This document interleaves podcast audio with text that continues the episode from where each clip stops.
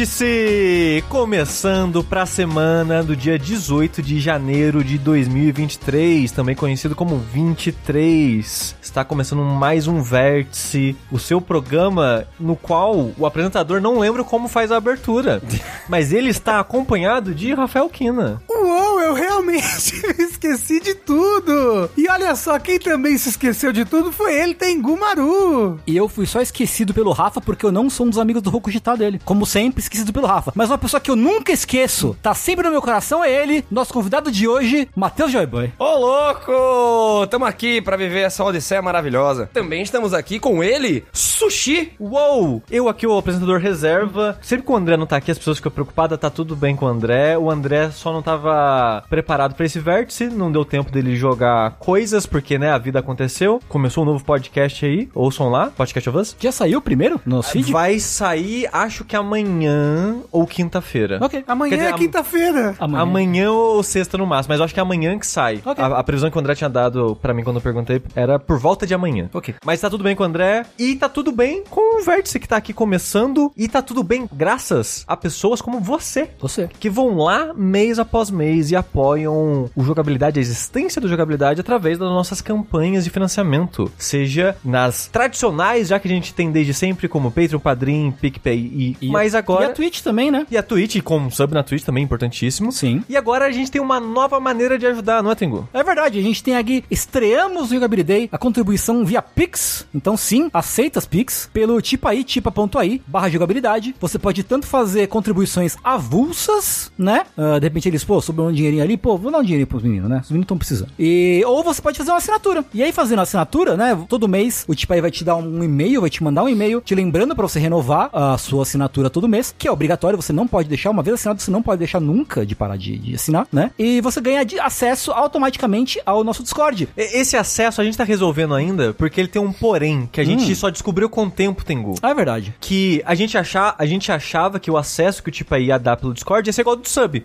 Você vincula a conta das coisas, tá lá dentro, tá show. A parada é, o Tipaí, ele meio que vai confirmar que você meio que tem acesso à parte premium, entre aspas, Hum. do grupo. Hum. Só que a pessoa tem que estar dentro do grupo pra isso acontecer. Ah, Ah, é? Que truque, Nossa, hein? que estranho. Que truqueiragem? Então a gente vai ter que fazer, tipo, o Jogability Club lá ser livre pra todos, porém ter só um chat grátis, que é meio que um chat de entrada. Aham. Aí quando a pessoa faz o tipo aí, libera o resto do, do, do canal todo, do grupo, de todos os canais, Tá aí, todas né? as coisas. Eu não esqueço os termos do Ok, Discord. nossa, isso, pra- isso acho que isso vai ser complicado. Não, não é não. Não, sim, porque aí a gente vai ter que passar por todas as pessoas que. Não. Não, não, é só, só... pegar todo mundo que tá lá agora, já botar como. A gente não precisa discutir logística É disso verdade, agora. verdade, desculpa. É, há uma maneira de fazer, a gente tá resolvendo isso ainda, mas né, a gente só descobriu isso depois com o tempo. Então peço perdão quem, quem achou que já ia, É. achou que já ia entrar direto no nosso Discord. E além disso, você pode também vestir a jogabilidade, olha só. Você pode entrar ali na chicorrei.com.br e comprar não uma, não duas, não três, e sim quatro estampas diferentes, olha só, né? Teremos duas agora no- nos últimos tempos aí, que a primeira é a Chicote no Vampiro, né? o, que é o,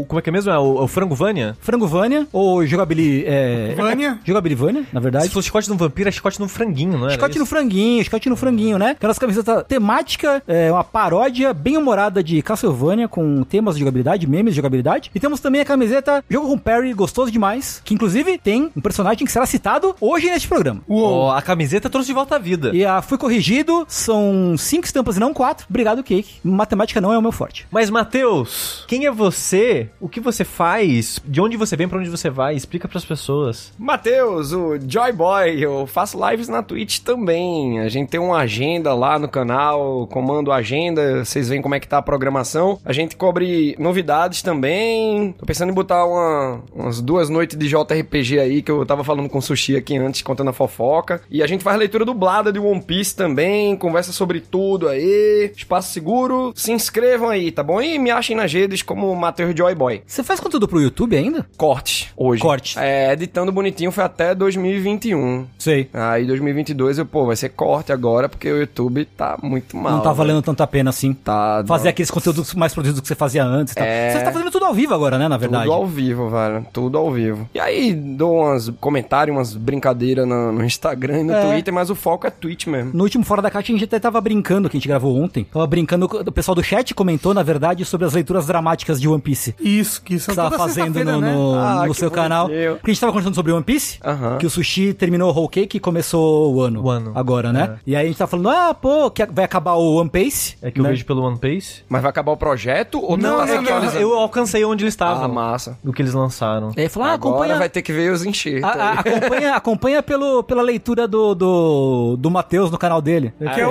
que o legal. áudio, o áudio, o áudio mangá, audiobook. Áudio É, mangá. pô, obrigado. Pô, é bacana, eu gosto muito de fazer, velho.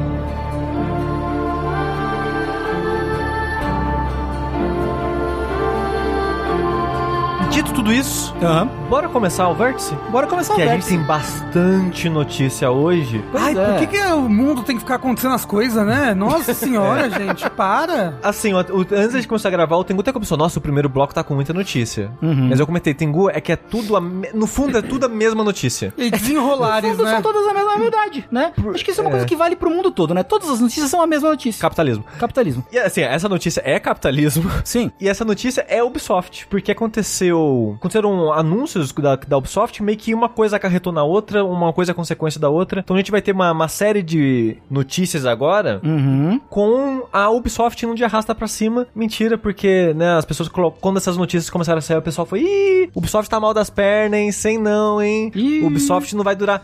E assim, e assim, gente, tá de boa, tá tranquilo, Ubisoft vai continuar vivendo, infelizmente ou felizmente. Ah, não sei Pois que é. ela queira ser comprada por alguém. Lembra que a gente É. tinha essa teoria? É. Pois é. A primeira notícia da noite, portanto, sobre Ubisoft, já, já entrando no assunto, é: vocês devem se lembrar que recentemente a gente passou por um período de anúncios e anúncios e anúncios de Assassin's Creed. Tudo bem que não lançam Assassin's Creed de novo desde o Valhalla, que saiu em. Quando, Rafael? Valhalla É, foi você em do- 2019? 19? 2020. 2020. Cara, é impressionante, né? Porque eu- sempre que eu ouço falar em Assassin's Creed, é todo ano tem um Assassin's Então, Creed. mas era assim, né? Até, o, Era, até o Valhalla, eu acho que foi Não. assim. Até o anterior a ele. Ah, Não, até an- antes do Odyssey. Não, antes do Origins, lembra? Porque entre, entre o- um Assassin's É. Creed e o Origins teve uma pausona. Ah, é verdade. O, é, o, o ano anterior ao Origins foi o primeiro ano sem Assassin's Creed. É. Pode crer. E aí, logo depois disso, a gente teve um período em que foram anunciados seis Assassin's Creeds. Foi né? ano passado, é. ano passado, que falar, nossa, é muita coisa, né? Pra, pra uma empresa que tá tentando tomar cuidado com o espaçamento entre os jogos e essa coisa toda, né? Parece muito, né? Tinha o Assassin's Creed temático de, de China, de Japão, de bruxas e, e o escambau, né?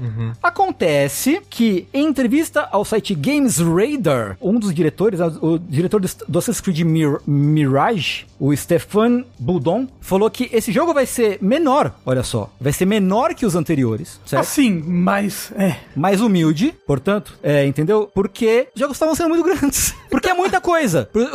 Meio que tinha dado uma, uma empapuçada na galera esses jogos de escala gigantesca. Então, pelo menos o Mirage vai ser um jogo mais contido, mais suave, mais de boa. O negócio, né? É o, o Mirage, ele, ele volta um pouco às raízes, né? Do Assassin's Creed. Uhum. Talvez ele tenha realmente uma pegada mais tipo que tinha antigamente, que era mais tipo uma cidade, sabe? Muito grande, não tipo um continente inteiro, né? Que nem que Como- estão sendo os é. últimos Assassin's Creed. E assim, é, já dava pra saber, porque de- desde o do, do Odyssey o pessoal tava falando já, pelo amor de Deus, né? Não precisa ser grande assim o o Odyssey jogo. é infinito, né? É infin- E aí que tá aí, o Valhalla é maior. Em questão de mapa, ele tem mais mapa que o Odyssey. Cara, às vezes menos é mais, pô. Ah, Exato. com certeza, com certeza. Sim. E teoricamente, o Mirage, como o Sushi falou, ele é. chamam ele de meio que uma homenagem, ao, ao- um tributo ao Assassin's Creed original, né? Então, é aquela coisa toda coisa, vai se passar no século IX, blá, blá, blá, blá, blá, mais antigo, No Oriente Médio? no Oriente Médio. Vai ser tipo um em reboot? Bagdá especificamente. Não, não vai ser um reboot. É uma homenagem. O que eles querem dizer com homenagem? Não sei. Então, em questão de história, não é um reboot, ele vai estar lá inserido na Aham. timeline de Assassin's Creed. Sim. Mas em questão de estrutura, de missão, na estrutura de, de, né, do, do jogo, aí é uma homenagem ao primeiro jogo, de ser mais a cidadezinha ali, É, se- assassinato e tal. Se misturar no, no meio da galera, É. que é uma coisa que não tem mais nos Assassin's Creed hoje em É, dia, né? assim, opinião impopular, gosto muito do primeiro Assassin's Creed. O primeiro eu acho ok, mas o 2 e o Brotherhood é onde pega. Não, né? eu não, não, não, não discordo disso. Mas o primeiro Assassin's Creed tem muito seu valor, as pessoas é, desdenham muito dele. Eu, eu acho. Eu acho que é o combate que era um pouco estranho, né? Era um pouco travado, mas eu gostava É. tanto do negócio de, tipo, ah, você ouvir as pessoas conversando pra descobrir que o cara vai no lugar tal e papapá. Eu gostava muito disso. O, a única coisa do 1 que me pega é que ele. Ele não, ele não tem muita variedade. Você acaba ficando um pouco enjoado. Assim, Isso do é. meio do jogo pra frente, você, porra, tô fazendo a mesma coisa sem parar, É né? três missões diferentes e se Exato, repete. é. a- Eu achei a tipo- história dele muito estranha no começo, a ficção científica, porque eu não sabia de nada. Aí quando eu entrei, o que, que é isso que tá acontecendo aqui? O cara tá no. Vai dormir, a Matrix, tá ligado? É. Mas achei O- interessante também. O, o- agora eu gosto, eu gosto de muitas coisas do Assassin's Creed original também. Teoricamente, o jogo sai em 2023, esse ano. Esse ano. Não sei se sai ou não, né? Eu, eu acho que, dada a situação que a gente vai elaborar mais aqui, eu acho que sai sim, Tengu. Mas é interessante que esse Assassin's Creed que a gente tá falando agora, ele não é o próximo grande Assassin's Creed. Que você deve pensar, ah, se o próximo Assassin's Creed ele vai ter um escopo menor, ok, enfim, a Ubisoft tá colocando a mão na consciência e percebendo os erros dela, que não, não precisa fazer um jogo tão grande assim, não precisa, né, é, colocar tanto trabalho em cima do, né, dos nossos funcionários aqui pra fazer jogos gigantes desne- desnecessariamente aqui. Não, não é isso. Que o, o principal Assassin's Creed, que é que tá sendo feito pelo pessoal que fez, acho que o Valhalla, É o das bruxas? É o X? É, é, não, é, o, é o no Japão. Eu esqueci. Ah. É o Red, isso. Ah. É o Red. É o Jade ou o Red agora? O, no, o Jade é de celular. Ah, é celular. O Jade vai ser na China, é um celular free to play. Aham. Mas o, o Red, que eu acho que é pra 2024 ou 25, não sei se ele tem data certa ainda. Ele, ele vai ser pegado RPG ainda, provavelmente vai ser gigantesco ainda. Então, isso não quer dizer que ela tá mudando de ideia sobre a maneira que ela fazia Assassin's Creed. É só que, ah, esse aqui é um, é um Assassin's Creed menor. Mas é, me diga uma coisa, esse o Assassin's Creed Mirage, ele já vai ser naquela pegada do metaverso do Assassin's Creed lá? Não sei. Sei lá. Eu não sei. Eles não falaram nada sobre isso ainda. Eles falaram que ainda vai sair esse Assassin's Creed Infinity, eu acho, né? Algo assim. Mas eles não falaram se vai fazer parte ou não. Esses, Provavelmente. É, esses nomes de metaverso, né? É. Infinity, Assassin's Meta. É, e a gente vai ver que a Ubisoft ela se arrepende de não ter um live service ainda aí.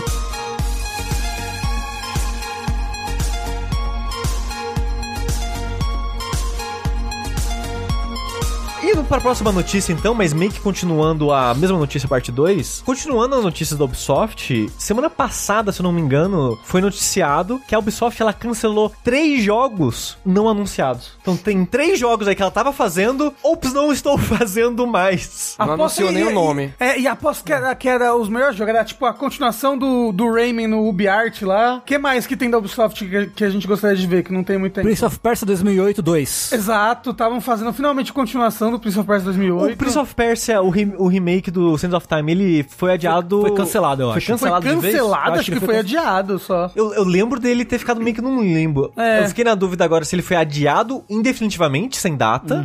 Porque ele foi adiado, tipo, umas duas vezes com data, né? Sim. Aí agora eu tô na dúvida se adiou sem data ou só cancelou de vez. Mas eu lembro que ele tava num- num- numa situação meio estranha, Sim, assim, sim. né? O Beyond Good nível 2, é, não se tem. Ele Notícias é de- Nia, né? é. Missing in Action. Mas, ó, esses jogos que a gente tá falando agora, a gente já sabia deles. Então os cancelados não foram eles. Aham, exato. A gente nunca vai saber o que foi cancelado. É, o Lince lembrou ali no chat, ele foi adiado e trocou de estúdio. O remake, o remake O remake do Sands of Time. Ah, nossa. Que era o primeiro jogo daquele estúdio, né? Então Sim, talvez... era o primeiro jogo da Ubisoft Índia, né? Um É negócio uma assim. coisa. É, eu não lembro o nome do estúdio, mas era na Índia. E aí eles, eles, eles adiaram o Skull and Bones, né? O ex- Skull and Bones. Exato. Então eles cancelaram três jogos não anunciados e adiaram o Skull and Bones. Mas assim, foi um adiamento estratégico, mais de lançamento do que qualquer outra coisa. Uma, uma estratégia de, de mercado, digamos assim, porque Exato. a gente vai elaborar mais sobre a situação financeira da Ubisoft em breve, mas ela, esse ano fiscal dela, o ano fiscal dela começa em abril. Ah, da, da maior parte das empresas, né? É que depende do país que tá. É, às vezes é março, às vezes é abril. É. Tipo, cada, dependendo de cada país, né, é um mês diferente. Isso. Como ela tá na França, se eu não me engano, é abril, quando dá a virada, final de março, começo de abril, dá a virada do ano fiscal deles. A Ubisoft tá encerrando o ano fiscal de 2022 é, no vermelho. A Ubisoft, comparando ano a ano, Uhum. quanto ela gera ano a ano, esse ano ela gerou 10% menos do que o ano anterior. Não quer dizer que ela não fez lucro. Ela só lucrou menos. É só lucrou menos. faturou menos. Exatamente. Ela, cruzou, ela,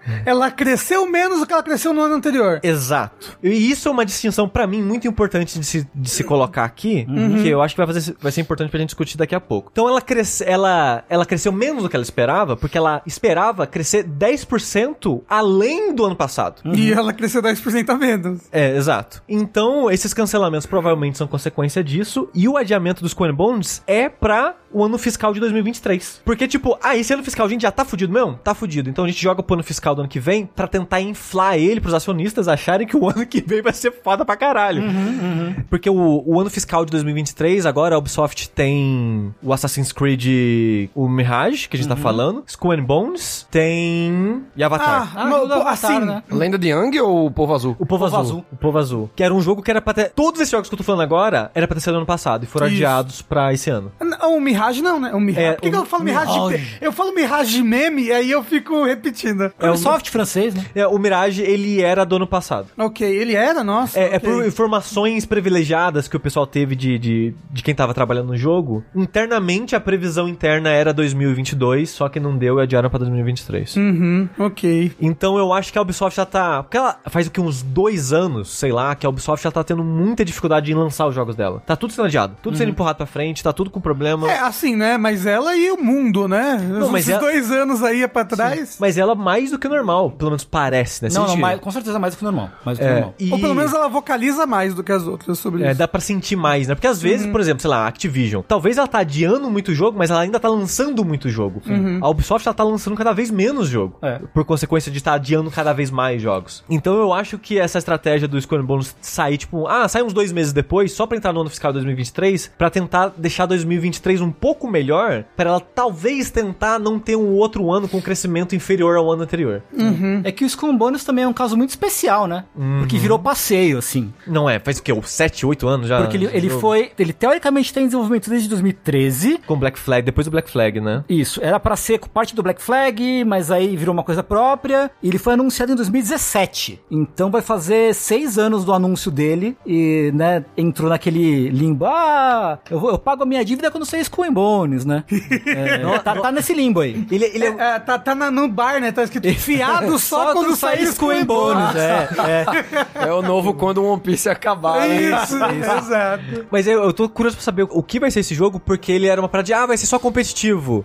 Sumiu. Exato. Ah, não, ele vai ter história. Sumiu. Ah, não, ele vai ser online mesmo. Sumiu. Eu não faço ideia do que vai ser esse jogo. E, é- e pra, quem não, pra quem nunca ouviu falar, é um jogo de batalha de barquinho. Baseado no- É. na, na batalha de barco de Assassin's Creed. Exato, do Assassin's Creed Black, Flag. Isso. O pessoal gostou bastante né, da batalha de barca e teoricamente era pegar esse conceito e de batalha de barca e expandir, tornar multiplayer e online e morreu. É, Quer só- dizer, morreu não, né? Lança esse ano, galera. É, só que, tipo, reclamaram que era só isso, aí, aí colocaram história, né? Uhum. Supostamente colocaram meio que um modo história ali no meio do jogo, mas parece que tiraram depois, eu não- sei mais. É, te- teve muita alteração no desenvolvimento do jogo, né? Sim, mas a parada é, uma outra coisa que vale colocar aqui junto com o Skull and Bones, ele vai ser o primeiro jogo 70 dólares da Ubisoft. Caralho, os Skull and Bones vai ter... Ser... Ah, não, É, os da já são, né? É, Não, eu sei, mas, mas Skull and Bones? 70 dólares? que é, o, é que é o primeiro lançamento dele de 2023. É, eles é o primeiro jogo. É, Mas é agora é 70 isso, né? Mas ele, ele vai ser aqu- aquele esquema, tipo, ah, 70 dólares no Play 5, mais Não, não. 60 no Play 4. 70 dólares. Não, ok. Eu, eu nem, eu nem sei se ele vai sair no Play 4, possivelmente vai, né? Ele começou a ser feito Porra, pro Play ele- 4. ele começou a ser feito pro Play 3, quase. E no Nintendo Switch? Exato, Isso, vai sair no Nintendo Quanto vai Switch. custar? 90 dólares. o... 90. Porque ah, o Ivinho, né, da, da Ubisoft, ele comentou que não rola, não, não é viável mais lançar jogo a 60 É o dólares. caralho. Os jogos da Ubisoft a partir de agora vão ser todos 70, e como o primeiro jogo da Ubisoft é, do ano fiscal de 2023 vai ser o and Bones, é, ele vai sair por 70 dólares. E eu achei isso import- importante dizer, porque, né, mais uma empresa fazendo salto de preço aí, que não é toda empresa que fez ainda, né? Sim, sim, sim. E, né, logo no and Bones. Eu quero muito Então, que por pegue isso que eu- Esculhambones. muito. É, exclamação Esculhambones. Aqui nesse site nós nos referimos a and Bones. É.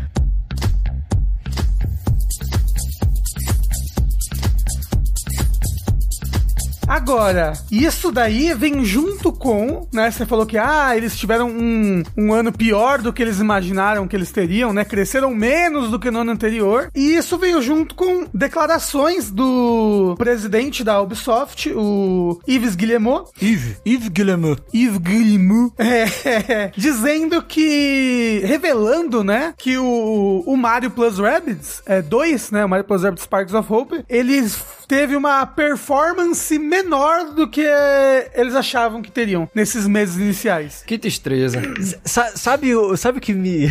Que é, né? O lucro tem que ser imediato e tem que ser gigante, né? Exato. Porque eu atropelando um pouco a notícia do Rafa, o Eve, no final da história, ele fala: Ah, não, o jogo tá vendendo bem. E a gente acha que na, na cauda longa ele vai se. né, Ele vai dar certo. Exato, porque o anterior vendeu 10 milhões. Exato. A parada é que a gente queria que, a gente- que ele vendesse de- muito de cara. Porque ele lançou no final do ano fiscal, a gente queria que ele vendesse muito nesse ano É, fiscal. pra, pra, É, pra aproveitar, fechar, pra né? aproveitar o holiday, né? O- Isso. Esse período que acaba vendendo muito no- Que- no- nos Estados Unidos, principalmente, também que tem o É. ação de graças e tudo mais. Mas esse final de ano foi muito competitivo, Então, velho. justamente, foi um. Teve foi um- Pokémon, God of War um- Ragnarok. Foi, foi muito Jim Carrey essa expectativa, porque, ó. O jogo saiu em outubro de 2022. Outros jogos do mesmo mês. Call of Duty Modern Warfare 2. O jogo mais vendido do ano. Bayonetta 3. Gotham Knights. Ah, mas Gotham Knights? Ah, mas, é uma, mas é uma coisa que vende, né? Batman. É, Overwatch a marca- 2. O Overwatch 2 era free to play, não vendeu nada. Mas mesmo assim, entendeu? vendas vendas É o de Overwatch pessoa, 2, né? zero. Zero. Não, eu tenho o Overwatch de graça, pra que, que eu vou comprar o Mario Kart? Não, mas o negócio é que duas semanas depois do, do Mario Plus Rabbids saiu o God of War e o, o outro jogo. Teve Sonic Frontiers So- também. Sonic Frontiers, exato. Saiu Sonic Frontiers e God of War. É. Sim, gente, calma lá, né? Ô, Ivinho. e- É, tipo, não vendeu tanto porque eles esperavam, mas é que foda, porque eles tinham muita expectativa do primeiro jogo, e o primeiro jogo lançou no primeiro ano do Switch, quando o Switch ainda não tinha muita coisa, né? Era uma grande novidade, porque esse, se você for ver, é um gênero de nicho. Sim, né? sim, O gênero sim, de é. jogos de estratégia é, é um gênero de nicho. É, o primeiro vender 10 milhões já é vender bastante por um jogo Exato. Tipo. e, e ele, e ele, ele, ele ainda teve cauda longa pra caramba, o primeiro. Até hoje ele tem promoção e vende bem. Sim. E eu não me surpreenderia esse jogo também ter uma, uma, uma cauda longa, porque ele foi muito bem recepcionado. Tanto por crítica quanto por público, né? As notas dele são bem altas, de 90 pra cima. Só que eles tinham uma expectativa gigantesca, porque é Mario, entendeu? E o primeiro vendeu pra caralho, então eles estavam, nossa, isso daqui vai salvar o ano fiscal da Ubisoft. E aí que tá. E aí o que ele fala é que, tipo, ah, o que o Ives fala é que, tipo, ah, por que, que ele acha que isso aconteceu? Ele diz que ele acha que isso aconteceu porque o público tá. A, a gente tá numa época de recessão, né, mundial, e o público tá tendo que escolher mais, assim, entre qual- quais jogos pegar, e o público está escolhendo mega marcas, os jogos que durem muito, né? Então, é, incentiva a Ubisoft a fazer o quê? Jogos gigantes, games a service, esse tipo de coisa. A parada é, a marca que eles estão trabalhando é Mario, pelo amor Exato. de Deus. Eu, eu li comentários de que um dos motivos pelo, por esse jogo não ter atraído tanta gente é que não tem. É, é muito mais Rabbids do que Mario, esse jogo. É, de fato, de fato ele é, mas é. Você acha que tem alguma relevância isso? Não. Ah, não? Não, eu acho que não. Eu acho Mas que, em até, que até- até porque isso você sabe depois que você compra, né? É tipo. Na narrativa, número é, de personagens. Personagens mesmo. É, no mundo. Eu tipo- fiquei mais tentado a jogar com Rabbids. A gente fez umas 3, 4 lives lá. A minha equipe era tipo Rabbids. Tanto é que teve um comentário que eu amei do seguidor lá chamado Romero, que ele disse: No caso do Matheus é só Rabbids. É, Não Plus tem mais. Rabbids. É, só. É, e aí, mas, é, pô, tem hora que você é levado a querer testar os outros, mas é, tem que ver também a competitividade do, do lançamento do primeiro, né? Porque. Ah, não, não, Então- como eu falei, é, primeiro ano de, do, do Switch foi, foi, foi, acho que alguém falou no chat, acho que foi o primeiro Mario que saiu no Switch. Foi, é, foi, foi o Mario É. Rabbids, foi o primeiro Mario. É, porque o Odyssey veio depois, Sim, né? sim. Então não tinha E- muito com o que competir internamente, assim, sabe? Exato, e aí, tipo, esse ano é um- foi um outro ano com muito mais competitividade, que mesmo sendo Mario, ainda é um tipo de gameplay de nicho e que eu achei que, que não ia bater o primeiro em questão de vendas e realmente ainda não bateu, mas é- acho que tem, tem muito potencial. Por causa da base instalada do Switch, que é muito grande, e o fato de que o jogo é, tem muita qualidade. Eu, eu- eu gosto que o Rafa. Ah, eu já esperava que não fosse vender tanto quanto o primeiro, que o primeiro foi meio que o. Como é que, como é que fala isso em português? O raio na garrafa, o relâmpago na garrafa. Um... Ah, bala de prata, não. Foi um evento extraordinário. É, foi um evento extraordinário, né? Dado que era o começo do Switch, como vocês mesmos falaram, não tinha nem. O Mario Odyssey não tinha nem saído ainda. Uhum. Então, o Rafa, como uma pessoa com um pouco de, de bom senso, ele achou, ah, acho que não deve vender tanto quanto o primeiro. O que é comum, às vezes, a, a sequência não vender tanto quanto o primeiro, dependendo das circunstâncias. A Ubisoft achava que ia vender mais que o primeiro e de cara, né? É, é porque eles ficaram muito, né? Mario, Mario, Mario, Mario vai vender, vai vender, vai vender. E, e essa. Assim, e o pior é que não vendeu mal. Ele só não vendeu o tanto que eles esperavam, né? Sim. E o Rafa comentou essa parada que a Ubisoft, ela acha que não vendeu porque é uma marca grande ou porque não é um jogo de, de live service, essa parada deles terem esse, esse lucro menor, eles colocam muito culpa nisso, né? E- Eles colocam culpa em duas coisas principais, que é eles não têm uma mega marca, o que é um absurdo que é Assassin's Creed, pelo amor de Deus.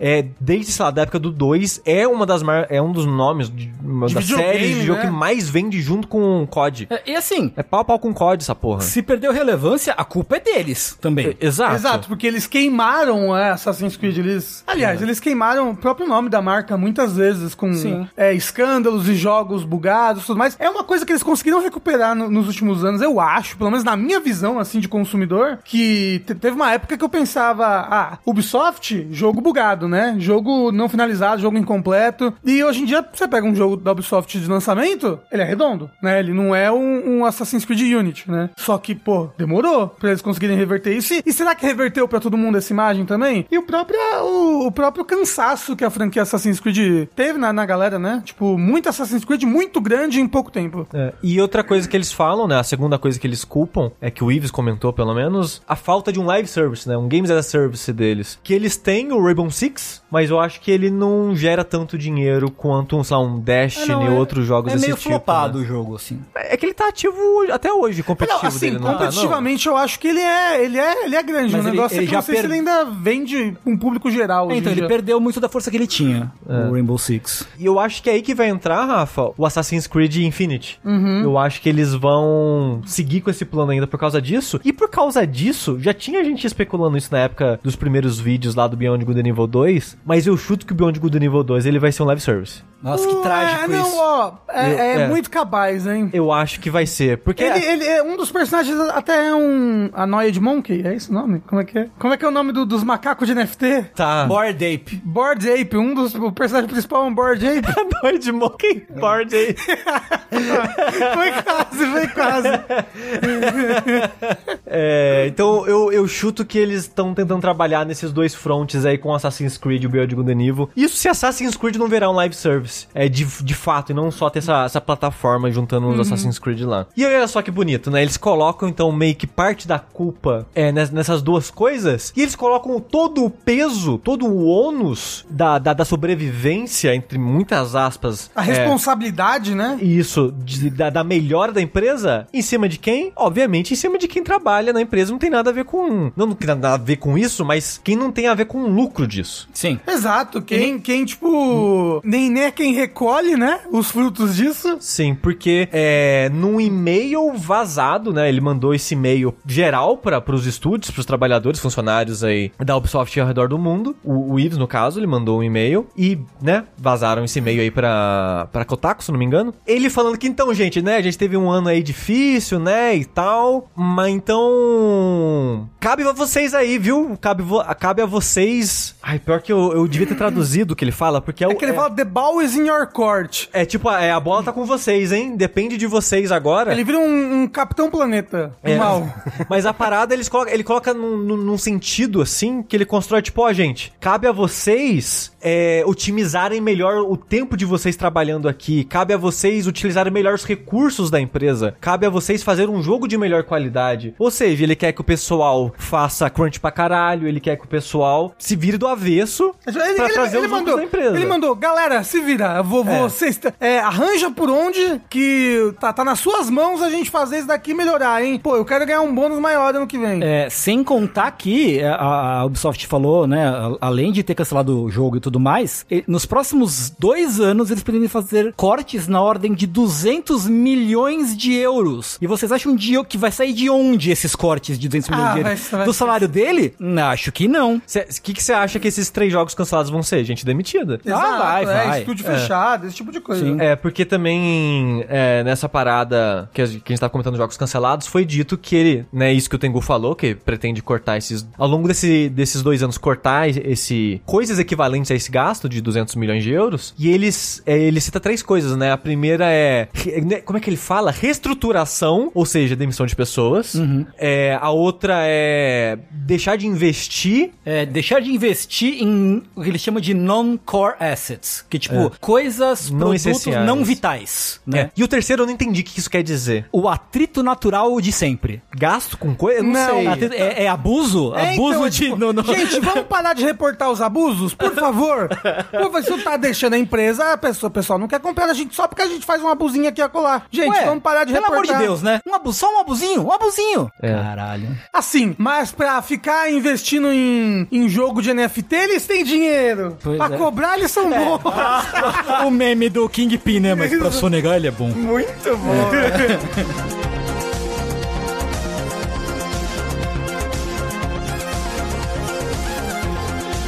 Mas, Rafa, esse comunicado, esse, esse e-mail vazado aí do IVE, jogando a bola aí pro, pros trabalhadores resolver o problema de gerência, teve alguma. Uma, uma- ou talvez vá ter, de fato, uma consequência mais severa na França, né? Exato, né? A França, ela. Ela. Como é que eu posso dizer? Ela é conhecida por o pessoal ficar revoltado e bo- botar fogo em carro. Gosta de virar uns carros, botar fogo, Gosta né? de virar um carro. E, a- e a França também tem um sindicatos, né? Tanto que o Assassin's Creed Syndicate passa onde? E Inglaterra. Na Inglaterra. Droga!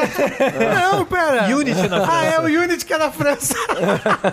Mas olha só, o negócio é que o sindicato, um sindicato francês, o Solidaire Informatique, ele chamou, né, ele, os trabalhadores da Ubisoft Paris para uma greve, né, graças a essas declarações preocupantes do, do, do, do, do Yves Guillemot de botar essa pressão e essa culpa nos funcionários, né. A princípio, né, uma greve, uma greve de meio, meio dia, meio período. Gente, não vamos trabalhar das sete da manhã ao meio-dia da sexta-feira. Mas é isso, com isso, algumas demandas, né, que eles tiveram. Eles, uma das coisas que eles estão pensando em tentar negociar é uma jornada de trabalho menor para os funcionários, né, a famosa jornada de trabalho de quatro dias. Aliás, é é interessante porque a, a gente estava comentando aqui sobre o que significa esse tal de atrito natural, né? Que é na interpretação da- desse sindicato, né? é, isso significa ah, redução de pessoal, é, fechamentos discretos de estúdios, ou seja, por exemplo, já tiraram o, o, o Prince of Persia da mão daquele estúdio da, da, da Ubisoft lá da Índia. Vai, vai que fecha, né? Pode, ele pode ter fechado já e ninguém ficou sabendo, sabe? Exato. Corte de salário, é, demissões, dis- é, de- demissões disfarçadas, é, dentre outras coisas. É, mas aí, ó. Aí o sindicato diz que o senhor Guillemot pede muito de seus empregados sem nenhuma compensação, né? E aí o que eles querem é aumento de 10% para todos os, os salários para compensar a inflação dos últimos anos, melhorar condições de trabalho, incluindo uma introdução de uma semana de quatro dias, né? Transparência na evolução da força de trabalho, tanto local quanto global. Então, tipo, essas falas dele então acabaram é, gerando uma Consciência de classe. é, não, uma- um contra. ah, tudo que bate volta. Tudo... Uma consequência. É, acabaram gerando uma consequência pros.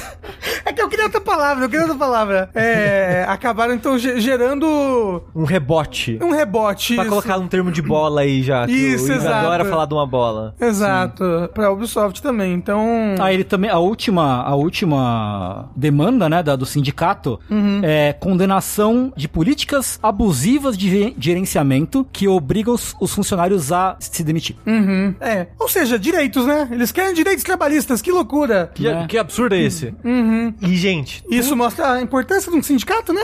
É. Isso não existe nos Estados Unidos, por exemplo. Gente, tudo isso que a gente noticiou, fora o Assassin's Creed é, menos inflado, é tudo porque a Ubisoft lucrou menos. Menos. Não é que ela teve prejuízo, ela lucrou menos. E por ela ter lucrado menos, o que no capitalismo é impossível, é proibido. Você tem que sempre lucrar mais.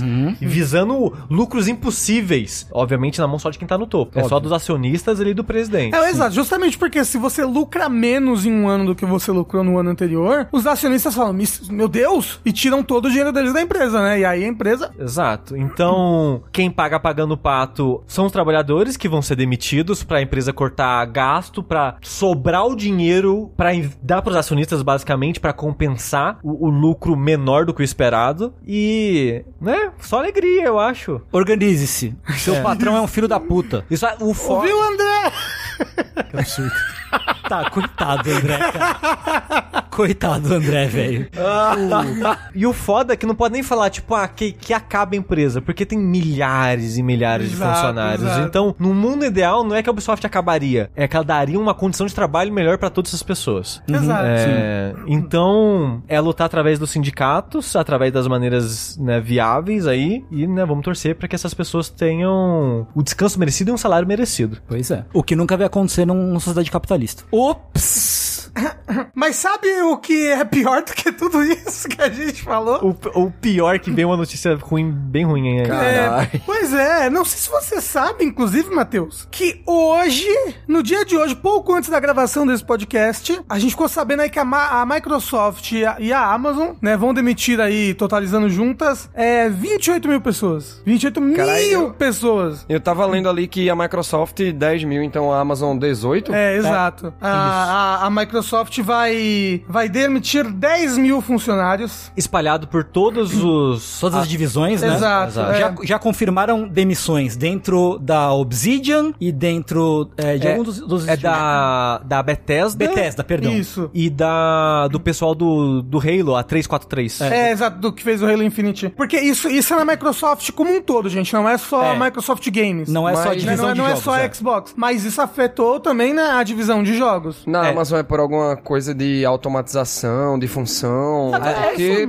Isso- eu imagino que, assim, tem muita coisa que a Amazon lança que não vinga, né? É. Tipo, o o, se bem que o Stadia é do Google. Mas eles também tiveram uma iniciativa de jogos que não vingou. Aham. É, tem coisas que não... De novo, pode, pode ser que elas nem não ganhem dinheiro, mas é que nem a Ubisoft. Ela deixa de lucrar tanto quanto os caras querem. É. E aí, plau. É, e assim, o negócio também é que todas as empresas estão. O rebote, as consequências do, dos anos de, de coronavírus ainda estão batendo, né? Nisso daí, tipo, é, a- ainda, a gente ainda tá num, num- numa recessão global. As pessoas estão gastando menos do que elas costumavam gastar antes da pandemia. mas e, e aí é isso que a empresa tá, é isso que as empresas estão utilizando pra, pra falar, tipo, olha, é, a gente, a gente né? tem que demitir. Só que a Microsoft teve lucro recorde, não? Se- Sempre, né? Mas a parada é, eu, não- eu não sei se é o caso das duas, e eu não sei quando vai rolar essas demissões, quando irão rolar essas demissões, porque demissão nesse nível, ela tem que ser avisada pros governos, pelo menos nos Estados Unidos eu sei que tem uma lei que é isso, tipo, se for uma demissão acima de, sei lá, 100 pessoas, eu não lembro o número. Se for um passaralho. É, você tem que avisar meio que um órgão que isso vai acontecer, você tem que avisar os funcionários que isso vai acontecer e tem que dar uma margem tipo, de três meses até começar a demissão de fato. Tem toda uma regulamentação pra isso, pelo menos nos Estados Unidos eu sei que isso acontece. Então eu não sei se, as- se isso já aconteceu, as demissões estão chegando agora, ou estão avisando que as demissões vão rolar em breve. É, mas essa, essa notícia, gente, ela foi noticiada pelo pessoal da Bloomberg há tipo umas duas, três horas atrás. É, na Exato, hoje. é, é uma notícia recente.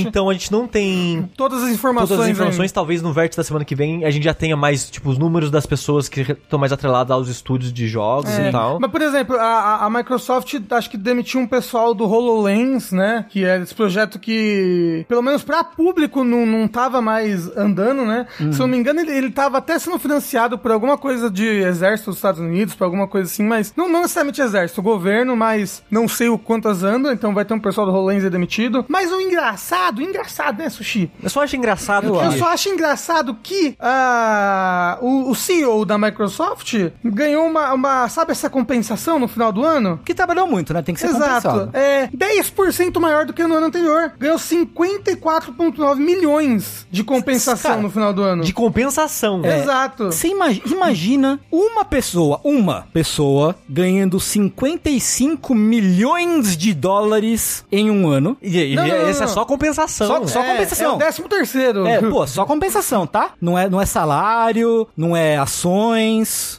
nada, tá? 55 milhões de dólares, enquanto 30 mil famílias vão ficar é, sem fonte de renda. Exato. Então, tipo, e, e a Microsoft nem, nem cresceu menos, né? A parada que eu acho que eles. Porque o, o Rafa comentou do, da, da inflação e, e a economia durante a pandemia, mas uma parada que aconteceu, meio que global, durante os dois anos de pandemia, as empresas de tecnologia cresceram, porque como o pessoal ficou mais em casa, começou a gastar a mais. Amazon com... cresceu também. É, começou a comprar mais coisa por entrega, comprar coisa online, começou -se a assinar mais serviço online, começou a se gastar mais com lazer no geral, Dentro talvez de pra- casa. É pra tentar talvez escapar do tédio, escapar da situação do mundo, mas se começou a gastar mais com esse tipo de coisa, esses gastos estão caindo. E, vem, e vem caindo. Ano passado já tava caindo, esse ano a expectativa é cair mais. Eu acho que por isso tá vindo a demissão. Porque eles já estão, ó, tá caindo, tá caindo. Exato. A, a- a expectativa é cair mais, já, já demite. Já demite. Não espera ficar igual a Ubisoft, não. E, né? Cara, é muito, é muito triste você ver o que tá acontecendo no mundo e aí depois você é, é, ver filho da puta em podcast motivacional no YouTube falando que a pessoa é pobre porque não, não tenta bastante, tá ligado? Porque não se esforça bastante. Nossa, me dá um nojo Co- isso, como, velho. como,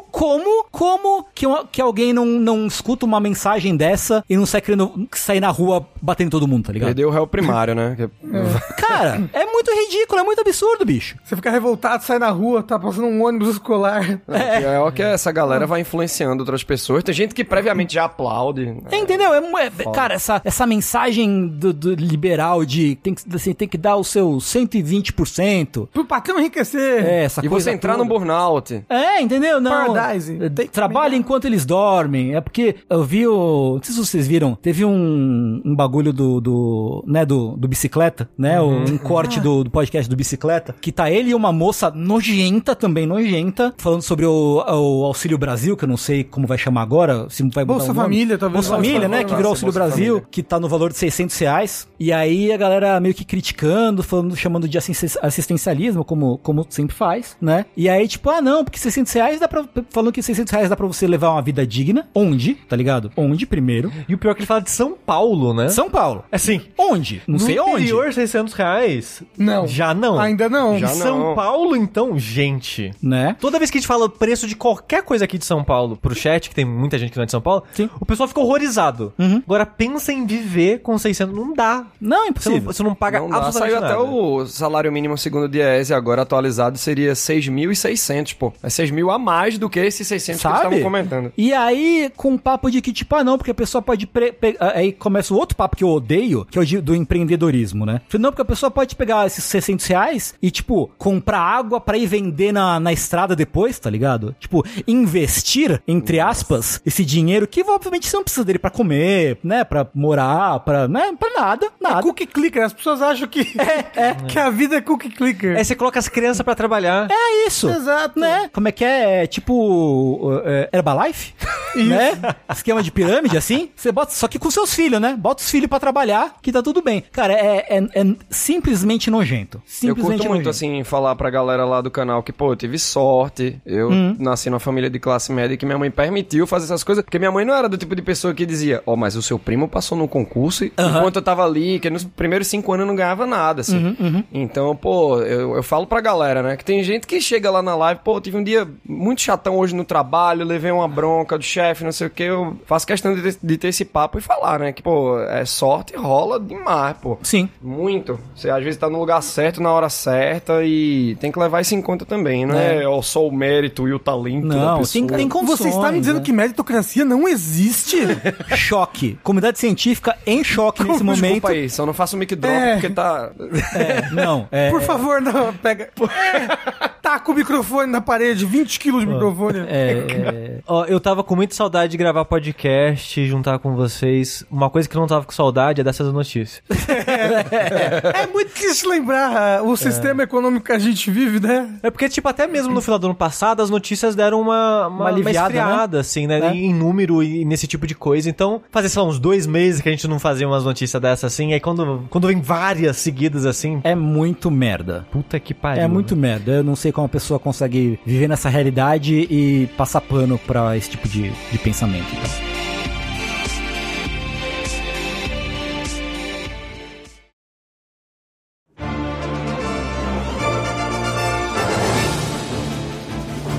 Mudando de assunto pra algo mais leve, Yeah! vamos pros joguinhos, Rafa? Vamos! Só o Mario pode nos salvar agora. O Mario e seus amigos coelhos! Yeah! Sabe o que não é muito merda, Sushi? O que, Rafael Kina? Mario Plus Rabbids Sparks of Hope é muito bom.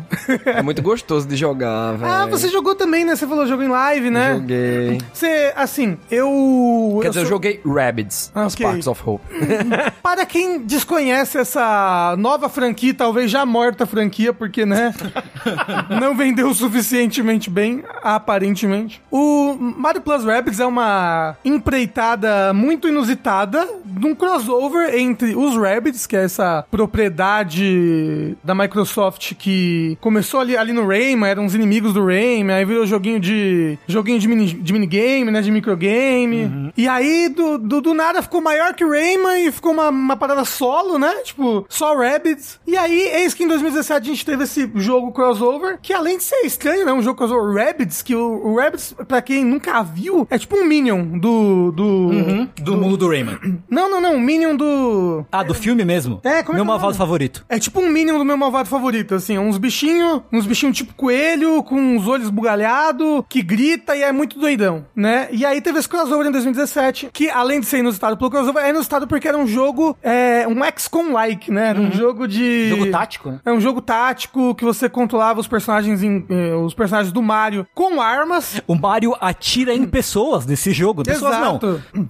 Bichinhos. Coelhos. Coelhos. E gumbas e tartarugas, etc. Qual foi a maior surpresa ainda? Quando o jogo era muito bom, né? Era, era muito bom e outra surpresa, era muito difícil. Exato. Os últimos mundos são tensos É. nele, né? E, e jogo de Mario moderno, você não, você não espera que vai ter tanta dificuldade assim, né? É, até mesmo, tipo, os RPGs de Mario, é, fazem tempo que eles não são difíceis no final do jeito que esse jogo acaba ficando, sabe? O primeiro. O primeiro Ar- Mario Rabbids fica bem difícil no final. De frente desse, por exemplo, já fica aí o spoiler. Ah, ele é mais fácil? Ah, mas que bom. Então, mas ele tem. Ele tem escolha de dificuldade. Ah, ok. É que Então- eu, eu acho que o primeiro não tinha, né? Eu não lembro de ter, se o primeiro É. tem, mas é uma coisa que você. Logo no começo do jogo, você pode mudar a dificuldade pra mais fácil ainda. O normal, que é fácil, e. O hard seria o e- normal E o do hard. um. Eu acho que o hard seria o normal do 1. É. Tinha easy no primeiro, ok. Ok. Aqui esse talvez tenha o hard pro normal ficar mais easy, entendeu? Aham. E aí, então, esse ano a gente foi agraciado com a sequência do jogo. E uma coisa que surpreendeu logo de cara é que eu imaginaria que fazendo uma sequência de um jogo que deu certo, faz mais sentido você, você jogar seguro, né? Com esse jogo. Você fazer, tipo, ah, é uma expansão do jogo anterior, né? Com novas coisas, novos personagens, mais o mesmo estilo de batalha e tudo mais. E ele não, ele mudou isso, né? Ele muda a batalha do primeiro jogo. Ele não é mais uma batalha por grid, É, mas eu acho que os jogos estratégicos, de jogos táticos, eles estão fazendo esse salto de, de ficar sem grid, né? O, o Gears já não é grid, né? Ele é meio que, ó, seu personagem ele pode andar uma distância X. Então você tem meio que uma esfera de, de sei lá, 3 metros, é mais que isso, mas é tantos metros que você pode andar e você pode fazer o caminho que você escolher ali. O próprio Midnight Suns é assim também, né? Ele não é grid. É, o Midnight Suns ele nem tem movimentação propriamente dito. É. Você pode, você, uma vez por rodada, você pode mover um personagem seu. Ah, pode crer. Normalmente. Pode tem crer. situações que você melhora isso. E, e esse jogo é extremamente livre. Tipo, a, a, a movimentação. Tipo, o seu turno acaba quando você quando você quer passar. E você passa normalmente quando termina os seus pontos de ação. Mas movimentar não gasta ponto. Você pode. é, Você pode testar e ir pra é, vários lugares, né? Você pode, tipo, pô, ver pra cá? Não, acho que esse ângulo não é bom, esse ângulo não é bom. Ok, vou ficar aqui. Ah, agora eu vou usar esse personagem pra pular na cabeça de um pra ir mais pra longe. E ali de onde eu caí, eu me mover um pouquinho e ficar aqui. E aí, sei lá, eu tenho um outro personagem que dá dois pulos. É, porra, eu pulo na cabeça de um, que pula na cabeça do outro, alcança lá o alto. E aí sim, agora você começar a utilizar os seus pontos de ação. Ou você utiliza o ponto de ação primeiro e se move depois. A única coisa que é, você não pode se mover depois de atacar. Isso é a única coisa. Então ele é extremamente livre na, na, na, na movimentação e na, na execução da estratégia dele. E isso, de fato, talvez. Eu não acho que é isso que deixa ele mais fácil que o primeiro. Eu acho que o que deixa ele mais fácil que o primeiro é que você já começa o jogo com muitos recursos. De, em questão de Habilidades. de habilidades e personagens, porque você tem, acho que praticamente todos os personagens do 1, você já começa com... É, porque qual que é a historinha do jogo? Logo após o primeiro jogo, o Mario e os Rabbids estão vivendo em paz lá no castelo da Peach, no, no universo todo. Os Rabbids se espalharam pelo universo e conquistaram aí vários planetas. Com bem, claro, eles não...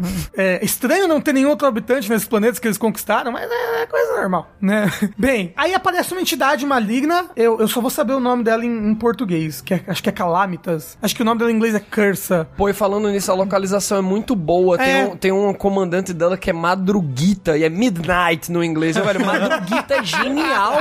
Eu amava, eu morria de rir fazendo as lives lá quando eu via a localização, os termos. Tem um cara, eu não lembro o nome dele agora, da, da primeira ilhota de. que é uma praia. O Guto? É o Guto! O Guto, legal, o Guto. velho. O Guto é bom, o Guto. Madruguita é bom. É. Madruguinha. É madruguinha ou madruguita? Madruguita. Bom, bom. Hum. E aí aparece essa, essa entidade, a Calamitas, perseguindo um novo tipo de fusão, Rabbids mais alguma coisa, né? Porque os Rabbids no primeiro jogo se fundiram com várias coisas e tudo mais. É que tem toda a parada lá do, do headset, né? É isso, de um- de um super fusionador. E aí é uma, uma mistura de Luma com Rabbit, que viram uns Sparks, né? É. Eles que dão o nome. E tem essa tal de Calamita perseguindo eles, a Calamita ataca lá a vila e eles resolvem, pô, vamos atrás da Calamita. Né? E aí você parte numa aventura espacial aí, indo de planeta em planeta. E em cada planeta você tem que resolver os problemas lá do planeta que estão sendo causados pela... A Calamita, ela tem tipo uma gosma maligna, que nem o, o Ganon no Breath of the Wild, que ele tem o... Como é que é o nome do negócio do Ganon? Blight. Malícia? Malícia, né? É. Eu não lembro do termo em inglês, É, acho que é então. Malice, Ganon, É. Malice. Malice, isso é Malice. Então, tipo, ela tem esse Malice também, mas é tipo uma gosma, é, uma gosma viva, que, tipo, tá, tá atrapalhando e sugando energia de vários planetas e tudo mais. Aí, tipo, quando você vai de planeta em planeta, você resolve os problemas daquele planeta, sabe um pouquinho da história local, tipo, nesse primeiro planeta, que é tipo um planeta praia, tem esse personagem que é o Guto, que é tipo um Poseidon, é, um Poseidon genérico e triste, porque você vai ver a história dele assim, tipo, ele tem um irmão que é muito bom e ele sempre foi um merda até que expulsaram ele de casa. E é isso, praticamente a história é isso. É- Caralho. É um, pouco, um pouco triste, um pouco bad. triste, um pouco bad. Aí, aí, tipo, aí você vai e você resolve o problema daque- daquele planeta, que lá tem uma gosma que tá, tipo, na torre do farol, que é o que permite essa praia ter sol, e aí ninguém na praia tá com sol. E aí, se você consegue uns cristais, tipo, uns cristais que são, eram uns cristais malignos que você purifica e aí você você consegue com esses cristais ir pro próximo planeta, tipo, é desculpa, sabe? Então, tipo, o, o loop do jogo é esse, de, de ir de planeta em planeta, é, ajudando o local, enquanto isso perseguindo a Calamita. Logo na, no primeiro planeta você ganha uma... Você encontra uma personagem nova, uma Rabid, que ela é muito porreta. Ela é e- demais, véi. E ela é muito Ed, e o nome dela é Ed. É legal demais. Esse é o nome dela. E ela usa, tipo, uma espada igual a do Cloud, sabe? Caralho. Uma Ah, aquelas dos trailers é ela? É, ela é, ela é a, a- quando, quando ela entra na sua party, inclusive, você pode você pode começar a ter três personagens na party por vez, ao invés de ao invés de dois. E o que eu falo da, da, da, da facilidade que ele tem a, a mais no primeiro, e que também é uma puta de uma vantagem que ele tem em relação ao primeiro, é que o primeiro demora pra engrenar, né? O primeiro, você, sei lá, você passa o primeiro mundo, você tem quantos personagens? Três? Quatro? Acho que três. É, e, e você não pode tirar o Mario da party, né? Sim. No primeiro. Nesse daí você já começa com, acho que todos os personagens do 1. Eu não sei se, se o Donkey Kong é jogável no 1, então... o Porque Donkey Kong é, é DLC do 1. É, então, mas é, é- ele, ele não tem, por exemplo. entendeu? Então, você tem todos os personagens do 1 base já. Você tem é, Mario, Luigi, Peach, Rabbid Mario, Rabbid Luigi e Rabbid Peach, né? E cada um com seus próprios arquétipos e co- com as suas armas e já, já, já as suas habilidades, por exemplo. O, Mario Luigi já, já vem com Overwatch, a Rabbid Peach já vem com cura, a Peach já vem com escudo e etc. E isso já te dá muita possibilidade logo de cara. Eu lembro que no primeiro jogo, principalmente no começo, tinham batalhas que eu pensava, ok, essa batalha é pra ser resolvida assim, sabe? Ela já tem uma solução, porque aqui eu, eu só tenho três personagens. Então, tipo, eu, eu tenho que fazer isso daqui. Tipo, esse é, o- é o caminho óbvio, é o design path, o designer path, sabe? E esse daqui não, porque como você já começa com seis personagens, e você pode escolher dois no começo, você já tem várias possibilidades diferentes pra resolver uma mesma situação. Ô, Rafa, acho que urge explicar o que é Overwatch, porque tem pessoas Ah. confusas no chat. Ok, é, Overwatch é É uma... um termo de XCOM. É, é um termo de XCOM, é vo- você deixa o seu personagem em guarda. Ele, ele fica vigiando um lugar, tipo, ele fica vigiando uma área ao redor dele, e caso algum inimigo se movimente nessa área, você atira nele. De imediato. Automático, né? É, de imediato. Não é dar cobertura que XCOM tem a função de cobertura, é outra coisa. Isso é meio que ficar de guarda, que nem o Rafa falou. Tipo, você tá ali na setinha. Ó, se alguém passar aqui, eu vou atirar, hein? Aí passou, atirou. É isso, e aí, tipo, isso, é- isso é no turno da pessoa, inclusive, né? Eu ficar de tocar, e é isso, Ficar de Péricles? tocar. É é tocar, boa. exato, porra, Não, tocar, é perfeito, perfeito. Então, tipo, você já começa com muitas mais possibilidades e isso, isso acaba deixando que. Com que. Eu acho que dar essa liberdade no combate logo de cara faz com que você tenha múltiplas soluções e essas, essas múltiplas soluções podem ser mais fáceis no final das contas. Do que, tipo, você ter um time mais fechadinho, assim, com uma solução mais, mais complicada. E seus personagens têm muitos recursos. Você, logo no começo, você já ganha um primeiro Spark. Os Sparks são essas lumas, né, que eu falei, são essas estrelinhas. E elas são equipáveis nos personagens e intercambiáveis, né? Você pode botar em qualquer personagem. E eles te dão habilidades muito fortes. Logo de cara e, e não tem muito por que você não usar essas habilidades, sabe? Então, tipo, a primeira luma que você ganha, e você pode ficar upando as lumas, então acho que todas elas são viáveis o jogo todo, depende da sua estratégia. Ela, ela dá aumento de dano pra você e todo mundo que estiver ao seu redor. Então, pô, começa o turno com o Mario e eu não vou usar ele em Overwatch, já dou aumento de dano pra todo mundo. Tudo bem que ela só vai recarregar de novo daqui a daqui a dois turnos, mas eu pretendo vencer no menor número de turnos possível, sabe? E de preferência vencer sem deixar o inimigo ter nenhum turno, né? O, uma dúvida, o Luigi ainda é sniper? Ele é, ele é sniper. Ok, porque o Luigi era muito bom no primeiro. Então, eu, eu adoro o Luigi. Adoro o Luigi. É, ca- cada personagem tem o seu arquétipo, né? E é, é bacana você já ter acesso a esses arquétipos de- desde o comecinho. O, o Mario, ele é o pau pra toda obra, mas ele tem um Overwatch muito bom e de múltiplos tiros. O Luigi é o Sniper, ele atira muito bem de longe e o Overwatch dele também pega muito de longe. A Peach, ela é um pouco tanker, porque ela dá escudo pra party toda, e ela tem a shotgun, né? Então ela é boa pra atingir múltiplos alvos e matar alvos menores. Ah, ela é vanguarda. É vanguarda? No sentido de que ela vai na frente por causa da É, escopeta. é, exato, ela vai, ela vai na frente. Ela anda bastante também. Aí os Rabbids, né? O Rabbid Mario, ele é o melee, né? Ele tem uma soqueira pra atacar, ele ataca de muito perto, mas ele também tem, tipo, habilidades que permitem ele a se vingar de pessoas que atacam ele. Então, tipo, ele, ele aguenta muito dano, ataca de perto e, e consegue revidar ataques. Ah, o Rabbid Luigi, ele é o debuffer, né? Ele não dá muito dano, mas ele ataca muitas pessoas ao mesmo tempo e, e consegue enfraquecer os adversários e espalhar, espalhar debuff fácil pelo campo. E a Rabbid Peach, É, ela, é, de- explosiva, né? É, coisa- ela, ela- ela é a única healer que tem, ela é a única que cura, mas. Não era ela que tinha os explosivos no primeiro Rabbids? Eu não lembro. O, o, o que ela tem nesse é. Ela, ela consegue atacar qualquer pessoa atrás de cover. E, e ela dá muito dano em um alvo só, em alvo único. Então ela, ela é uma healer com um bom dano em alvo único. Ok. Ela é um mago. Poderia dizer que ela é um mago, talvez. Um, um... Qual que é um mago que cura, mas dá dano, Tengu? É, é, Sorcerer, talvez, do D&D, são sei lá de Não, não, não, não, tô falando de, de Final Fantasy. Quem tem. ah, Red o- Mage. Red Mage. É o Red Mage? É. Red Mage não é o que rouba a habilidade dos bichos? Não, Não, isso é Blue. Mage. Porra. então, ela, ela, ela- então ela é, a, ela é a Red Mage do jogo. E, no geral, é muito divertido. Primeiro, a exploração do jogo é muito mais legal do que no primeiro jogo. Porque o primeiro jogo você lutava na, no mesmo lugar que você encontrava o inimigo, né? A arena era o lugar que você, que você lutava. Então, quando você tinha que se movimentar ou fazer um backtracking, demorava muito, porque você tinha que passar por 700 arenas até chegar no, no, no lugar que você queria. E, e nesse jogo, as arenas são tipo de RPG clássico, sabe? Você encostou no inimigo, você vai pra uma arena. Uma arena aleatória. Isso, né? exato. É. Que tem uma desculpa, que a desculpa é esses inimigos eles estão, sei lá, possuídos pela Calamita, e aí você. Pra É, dimensão é, é, você vai pra dimensão da Calamitas, exato. Tanto que várias vezes você encontra tipo, uma poça de piche da, da Calamitas e você, tipo, entra dentro da poça pra ter a batalha lá dentro e tudo mais. O que eu achei triste é que, enquanto a gente fala que tá rolando gameplay, né, pro pessoal que tá vendo ao vivo ver, pra ter noção do que a gente tá falando, teve, sei lá, umas quatro lutas já aqui no gameplay, todas no mesmo lugar. Então, achei, achei curioso também. Tem, tem mais variedade? Não, tem, pelo menos Tem, no primeiro primeiro, mundo o tem primeiro bastante. mundo é praia. Ah, o segundo, eu acredito que é esse aí, que é o de neve. Eu não cheguei no terceiro. Mas no sentido Não, não, da- não. Da, área da, da, da lutinha. As arenas são bem diferentes. É. É. tipo, eu lembro no primeiro mundo de poucas arenas acabarem se repetindo. É, porque- Acabava mais se repetindo quando eu fazia inimigos que eu já tinha matado antes, porque os inimigos renascem, né? Aham, E aí, se eu quiser, quis- quisesse matar um inimigo que eu já tinha matado antes, aí as arenas acabavam se repetindo. entendi.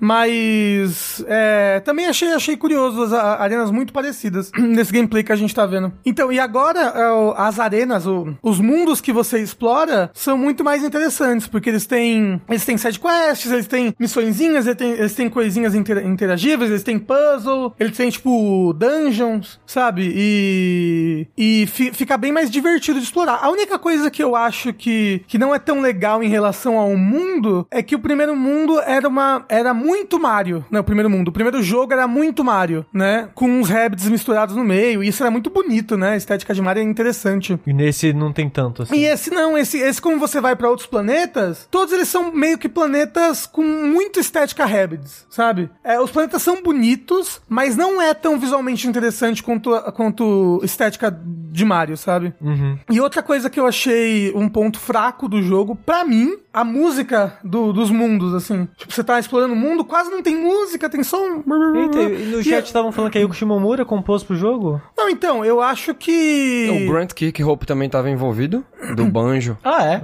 Então, ele, ele, ele tem músicas legais, ele tem umas músicas orquestradas, mas enquanto você tá explorando o mundo, é muito quieto, é muito vazio, é muito sem, sem, sem efeito sonoro. Eu fiquei tipo, pô, podia botar um, um- uma música animada legal enquanto eu tô andando aqui por esse lugar. Ou então uma música dramática, já que a praia tá, já que a praia tá toda Possuída. congelada, ou, ou lu- o lugar Cheia tá possuído, exato. Mas me, me, me bota uma música. E isso é uma coisa que eu desgosto. Mas, mas no geral, a- as músicas, tipo, quando tem, né, de batalha, são bacanas, são boas. E é foda porque esse jogo podia ter lan- lançado talvez numa, numa outra época, mas não, né? Eles tinham que lançar no passado, né? Porque o, o ano fiscal já tava fraco. Sim. É. Porque, tipo, eu acho. é, Ele é um jogo tão gostoso de jogar, ele merecia mais atenção. E, e- e eu, eu queria muito é, ter jogado ele antes pra, pra poder. é, Assim, eu quero botar ele nos no meus jogos do ano, mas eu não, eu não acho que eu vou zerar até os jogos do ano. Eu não vou ter uma posição que eu considero, tipo, ok, esse daqui foi o meu quarto jogo mais legal do ano, sabe? Porque eu sinto que eu não vou conseguir zerar até a gente, até a gente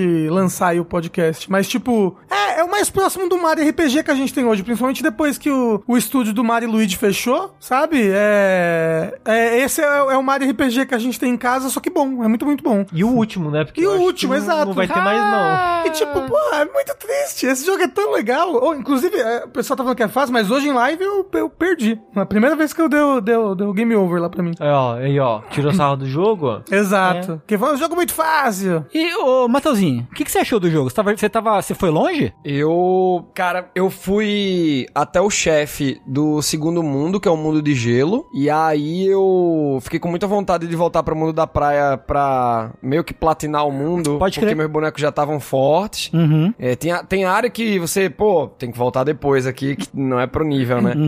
Aí eu fechei esses dois mundos e gostei muito, pô. É, tudo isso que o Rafa falou, a variedade, a trilha sonora. Eu não lembro dessa falta de trilha sonora quando a gente tá andando no mundo, mas bo- boto fé, boto fé. Eu acho que a, a, a trilha sonora ela é muito boa, mas eu acho que é, faltou em alguns momentos, né, ter a trilha sonora de fato. Mas é, é muito gostoso e jogar com comunidade é muito bom, velho. É, você, pô, galera, e aí? Tá muito difícil. Você, às vezes dá um game over, aí pega a estratégia que a galera tá mandando no chat, é muito bom, velho. Né, tipo, a- o, o, o que, no lugar que eu parei hoje, eu tinha que subir. Cê- Você, você deve ter passado por isso porque você foi mais longe nesse mundo, né? No mundo da neve. Eu tinha que subir e eu tinha que matar todos os snipers que tinha numa fase. É o e aí, tipo, lobinho que ele fica de Overwatch, né? Exato. É um e, aí, e aí, tipo, tinha, tinha um primeiro andar, aí subia pra um segundo andar, aí subia pra um terceiro andar. E todos eles tinham um lobinho e o, pe- o pessoal que te bota fogo, sabe? E aí, tipo, eu achei, caralho, fiz uma estratégia foda aqui. Joguei o Mario e a Rabbit Peach ali por cima, usei o Luigi Sniper, ma- matei o primeiro lobinho é, antes do primeiro turno. Eu falei, porra, é isso. Nossa, sou muito bom nesse jogo. aí todos os inimigos de cima se moveram e me mataram o Mario.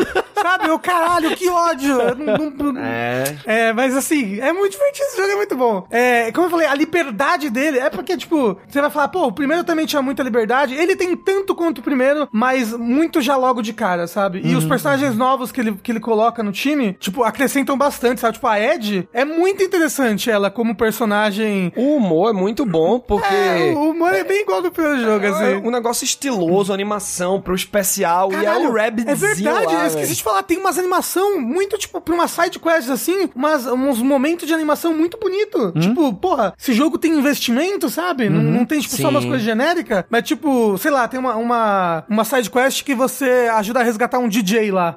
E aí fica todo da mundo... praia? É, e aí fica todo mundo na praia dançando, cada um É dançando do seu bonitinho, jeito. Aí o Mario dançandinho, aí dá, dá, dá, dá um negócio errado, aí tem, aí tem uma, uma ceninha de ação, tipo, porra, é... Bem, é- eu- tem eu- carinho, assim, né? Exato, tem carinho. É, tem uma- você vê que foi feito com carinho. É. A dublagem, pô. É verdade, esse O, jogo tem o rap dublagem. de Mario manda um left, right and not a left. é muito bonitinho, velho. Te conquista cada coisinha dessa. Eu tava pensando, eu tenho certeza, Sushi, eu tenho certeza que esse jogo, o rap de Mario e o rap de Luigi são baseados no Mario e Luigi do filme de, Ah. de 93. Caraca, aquele que o Bowser tem uma cabecinha. Exato. O Gumba, o Gumba tem a O cabecinha. Gumba tem a cabecinha. Aquilo é um Goomba. É, um Gumba, exato. E Bowser? O, Bowser, é, uma um, é um ser humano loiro. É o, é o do ator de cabelo branco lá, cabelo loiro, Total. a- lambido. Esqueci o nome do cara. Aquilo, velho. É, é ele, aquele é o culpa, é, é o Bowser. O- Aí, tipo, por quê? Porque o, o, o Rabbit de Mario, ele é tipo um estereótipo de. de italiano marrento, sabe? Aham, aham. Ele, ele só falta tá, tá, tá fumando um cigarro constantemente, assim. E ficar assim com, com a patinha É, assim. mas, ele- mas ele é muito, ele é tipo marrento, brigão, assim, pã. Aham. E, e, o- e o Luigi, ele tem, ele é tipo um carinha maneiro dos anos 90, bonezinho de lado, ele luta com um frisbee. ele é tipo, yeah, yeah, yo. E isso não é muito estereótipo do- dos Mario e Luigi do filme? É, que Então o do isso filme é jovenzinho, inocente, né? Exato. Muito bom. E, e é bacana também as vozes desse jogo. Pô, esse- é, eu, eu quero muito.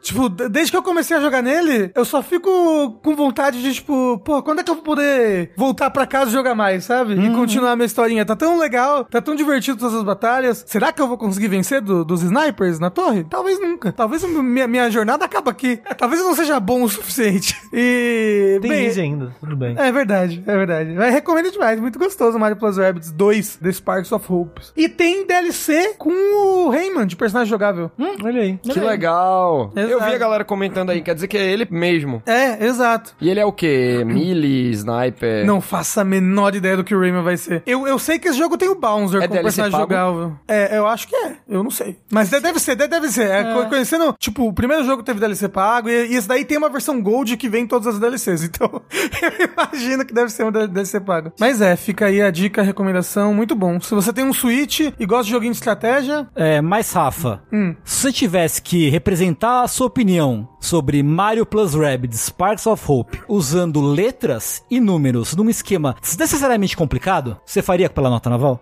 faria. Dê sua coordenada, Rafa. Ah, utilizando a nossa nota naval aqui, que vai de J ruim, A bom e 1 desinteressante e 10 interessante, eu diria que esse jogo, pô, ele é um A8. Porra. Porra. Ele é muito bom. É tipo, em questão de gameplay, é, eu acho ele muito bom. Tipo, muito, muito, muito, muito, muito bom. Eu não acho ele tão interessante quanto ele poderia ser, porque a estética Rabbids, pra mim, é menos interessante que a estética Mario do primeiro jogo, sabe? Uhum. olha Matheus, só. você quer dar uma nota para o que você jogou de Mario Plus Rabbids? Você sabe como é que funciona a nossa nota aqui? Da Batalha Vamos, Naval? vamos da fazer, Batalha fazer o Naval. tutorial, tutorial pro Ó, Matheus. A gente tem duas coordenadas aqui. Aham. Uma é sobre a interessância, que ela vai de 1 a 10. 1 desinteressante, 10 interessante. E a gente tem uma linha ali de, de qualidade, do como você acha bom ou ruim o jogo. Sendo J ruim e A bom. Porque o jogo pode ser muito ruim, mas muito interessante.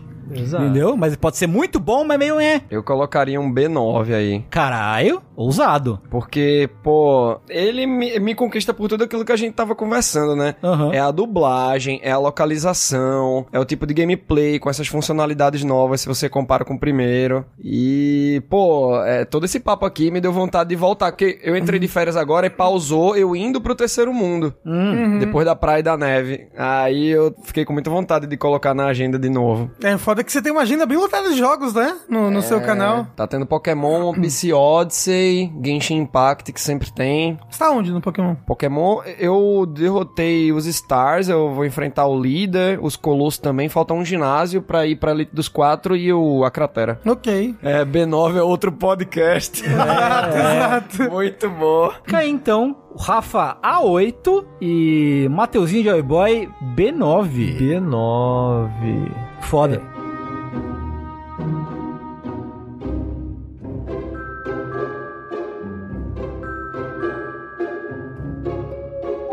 Antes da gente voltar para as notícias, vamos aqui para o nosso bloquinho de perguntas, que tem uma pergunta muito pertinente e importante da gente responder aqui, Posso ler? que é a da Bruna. Pode ler, Rafa, por favor. A Bruna pergunta: Com o lançamento cada vez mais próximo do famigerado jogo que se passará na escola de magia e transfobia de Hogwarts, queria saber se já decidiram como, Caralho, essa foi muito irreverente, velho. como ou se pretendem abordar o jogo. Vão ignorar? Vão piratear? Vão fazer uma cobertura consciente, entre aspas? Vi alguém levantar no Twitter que com os veículos que se opõem às políticas da velha rica escrota boicotando e não falando sobre o jogo, talvez todo o diálogo sobre ele fica político e chapa branca. O que acham? Vamos vocês. Sim, É, pr- primeiro que não existe nada que seja político. É. exato. Pra com- começar dessa, dessa parte aí. A, a política já é uma política por si só. Sim. Eu posso falar como eu vou proceder lá no canal? Por favor. Que tipo, é, algumas pessoas até falaram, ah, mas ela já ganhou o dinheiro e pá. Eu até tuitei sobre isso ontem, eu acho. Que, pô, se, se eu tô é, é, gerando um espaço pra tá transmitindo algo que possa fazer certas pessoas, membros da comunidade, questionarem o seu espaço no mundo, é, ativar uma memória ruim, ativar é, é, até essa memória de que, tipo, essa idiota, é, ela tem esse discurso que ataca, ela vem com é, ironia, ela tripudia, ela fica zoando, então não rola, velho. Pra Mas- mim não rola. É até mais do que Ela isso. financia. É. Ela financia organizações que vão ativamente, que trabalham ativamente contra o direito de pessoas trans. Pra regredir direitos das pessoas trans na sociedade. E isso tá afetando muito, inclusive, o próprio Reino Unido, né? Nossa, o Reino Unido tá pegando fogo com isso faz uns anos já. Exato. E infelizmente isso é uma tendência, né, de, de nos Estados Unidos, até né, no Reino Unido, outros lugares, de estarem regredindo esses avanços sociais aí, né? Isso é um perigo, não pode continuar. E ela é uma pessoa que ativamente vai a favor disso. Inclusive, ela tava outro dia comentando, eu vi, não vi por ela, mas vi pessoas que comentaram nos comentários dela, de que, na verdade, ela, ela, ela, tinha, ela tira onda de que o fato dela tá ganhando dinheiro com o jogo, com outras coisas, é prova de que ela tá certa Exato. É. né? É o prov- é- nem, nem- e nem o dinheiro. a- a- o fato de que as pessoas estão jogando o jogo, consumindo produtos, ainda que não tenham pago ela diretamente, é, é um, é um respaldo pra ela. Não, as pessoas estão aí, então quer dizer que eu tô certo, de uma forma ou de outra. É, E, e, e, e você você comprar o jogo, infelizmente você vai estar dando dinheiro pra ela. Indiretamente. Indiretamente. É. Tipo, né? Você tá fortalecendo a IP dela, você tá. Você tá realmente dando dinheiro, né? Tipo, esse dinheiro que, que é, va- va- vai acabar caindo na conta dela e eu, pelo menos, não, não quero e não vou utilizar o meu dinheiro pra algo que financia. financia políticas contra a, vi- né? é, a vida de pessoas, sabe? Que eu amo. Sim. E ela é a autora, né? Ela é diretamente responsável pelaquela obra. Não é, uma empresa que tem várias pessoas e às vezes um é um cuzão e tem uma galera ali que não, velho. Esse cara não representa a gente. É. A Rowling é o Harry Potter, velho. E, e ser, é, é, a contrário do que algumas pessoas dizem, comprar o jogo não tá, não é beneficiar quem trabalhou nele. Quem trabalhou nele já ganhou o dinheiro que tinha que ganhar, né? Não, você, não vai, você não tá fazendo nada pelos desenvolvedores com- ao comprar o jogo. Se eles, se eles forem ser demitidos, eles vão ser demitidos de qualquer jeito, né? Não é garantia de nada pros desenvolvedores. Inclusive, te- teve vários desenvolvedores vindo a público falar que, tipo, gente, a gente não, não tem nada a ver com isso. Não façam isso por nós. A gente não tá ganhando nada com isso. As pessoas comprarem o jogo. Tipo, quer o desenvolvedor compra jogos antigos do estúdio. Já que você. É, total. Agora, então não, jogabilidade não vai falar, não vai cobrir, a gente vai fingir que essa porra não existe. É, a gente- foda- Ai, ganhou o jogo do ano do The Game Award. Foda-se. É, Foda-se. assim, não é foda-se. que a gente não tá fingindo que ele existe. A gente, a gente sabe que ele existe, né? E a gente está escolhendo É não dar espaço pra ele. Porque, como o Rafa falou, dar espaço pra esse, pra esse jogo é dar espaço pra pessoas que literalmente ameaçam a vida de pessoas que a gente ama. Então ele não tem, não tem. Assim como a transfobia, é, homofobia, transfobia, racismo não tem espaço aqui, esse jogo não tem espaço aqui. Porque é uma coisa. Não, uma coisa tá ligada à outra. A Gabi Panqueca, millennial com tatuagem das relíquias da morte, opina. Ah, fui pessoalmente atacado. Não tenho uma tatuagem das relíquias da morte, mas sou um millennial que opina. É, é, é isso, eu acho. e assim, gente, vindo do Rafa, o Rafa amava Harry Potter. Exato. Sim, não tá, que nem aquela coisa, né? De novo, reafirmando aqui um discurso que acho que todo mundo aqui já falou em algum momento. A nostalgia de ninguém, o gosto de ninguém é maior, ou deveria ser maior, do que respeitar a vida de, um- de grupos ah, que já são muito é, fragilizados e ameaçados. E perseguidos. E perseguidos, né? Cara, eu era o maior fã de Rurouni Kenshin, Samurai X do mundo. E eu, o, infelizmente, o autor dessa série, que eu amava, e ainda amo, na verdade, muito, foi condenado por posse de pornografia infantil. Eu nunca mais vou querer, nem, nem, nem que seja pirataria. Eu não quero, eu não consigo mais consumir nada que esse cara produz. É. Não consigo, não consigo. É, a parada é essa, né? Tipo, às vezes não é, não- você não precisa nem. No meu caso, quando acontece algo assim com alguém que eu admirava, não é nem que eu preciso fazer um esforço. É tipo, não quero, não, não tem mais vontade. Tipo, eu, eu, eu curtia muito o Luis C.K. Aham. Depois de todas as paradas que aconteceram, eu não É. teria, tipo, ah, não, eu tô me forçando. Não, eu Não. não, que, eu não quero. Eu não quero mais ver as coisas dele. Então, porque eu vou ver as coisas dele, eu vou pensar no filho da puta. Eu vou pensar nas coisas que ele fez. Vou pensar nas pessoas que Sim. ele machucou. Sim, exato. Sabe? Então, às vezes, não é nem questão de, eu- de eu me forçar. É tipo, eu não consigo. Eu não tenho vontade, eu não tenho cabeça, eu não tenho. Tá? É, assim, Se a, a JK morrer, eu compro e jogo esse jogo. Se não, não. Exato. Sim, é assim, eu, eu. Inclusive, eu sou radical, sou mais radical nessa posição, e eu julgo mesmo quem, quem vai jogar, eu tô julgando. Eu vi o Tengu fez um ollie entrando aqui. Uau! No skate dele.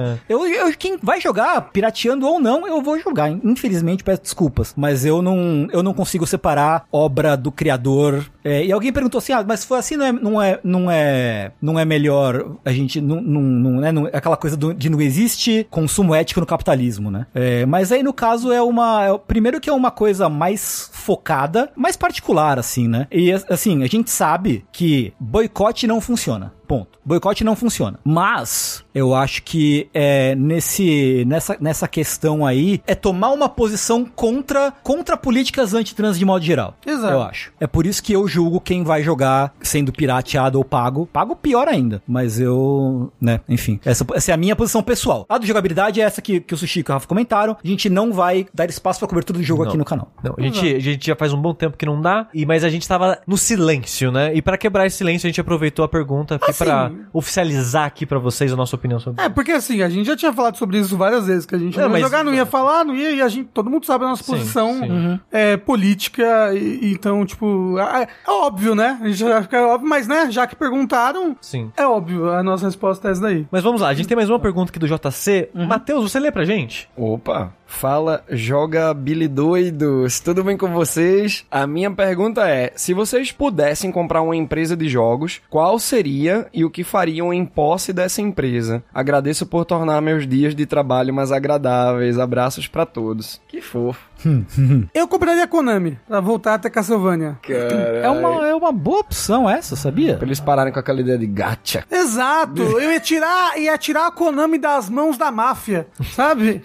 Tal qual o, o pastor vai atrás da única ovelha que se desgarrou do rebanho, entendeu? Ó, o- o- alguém falou no chat aí, ó, o Soul Gem falou uma coisa muito importante. O Rafa fecharia a Blue Point. Exato.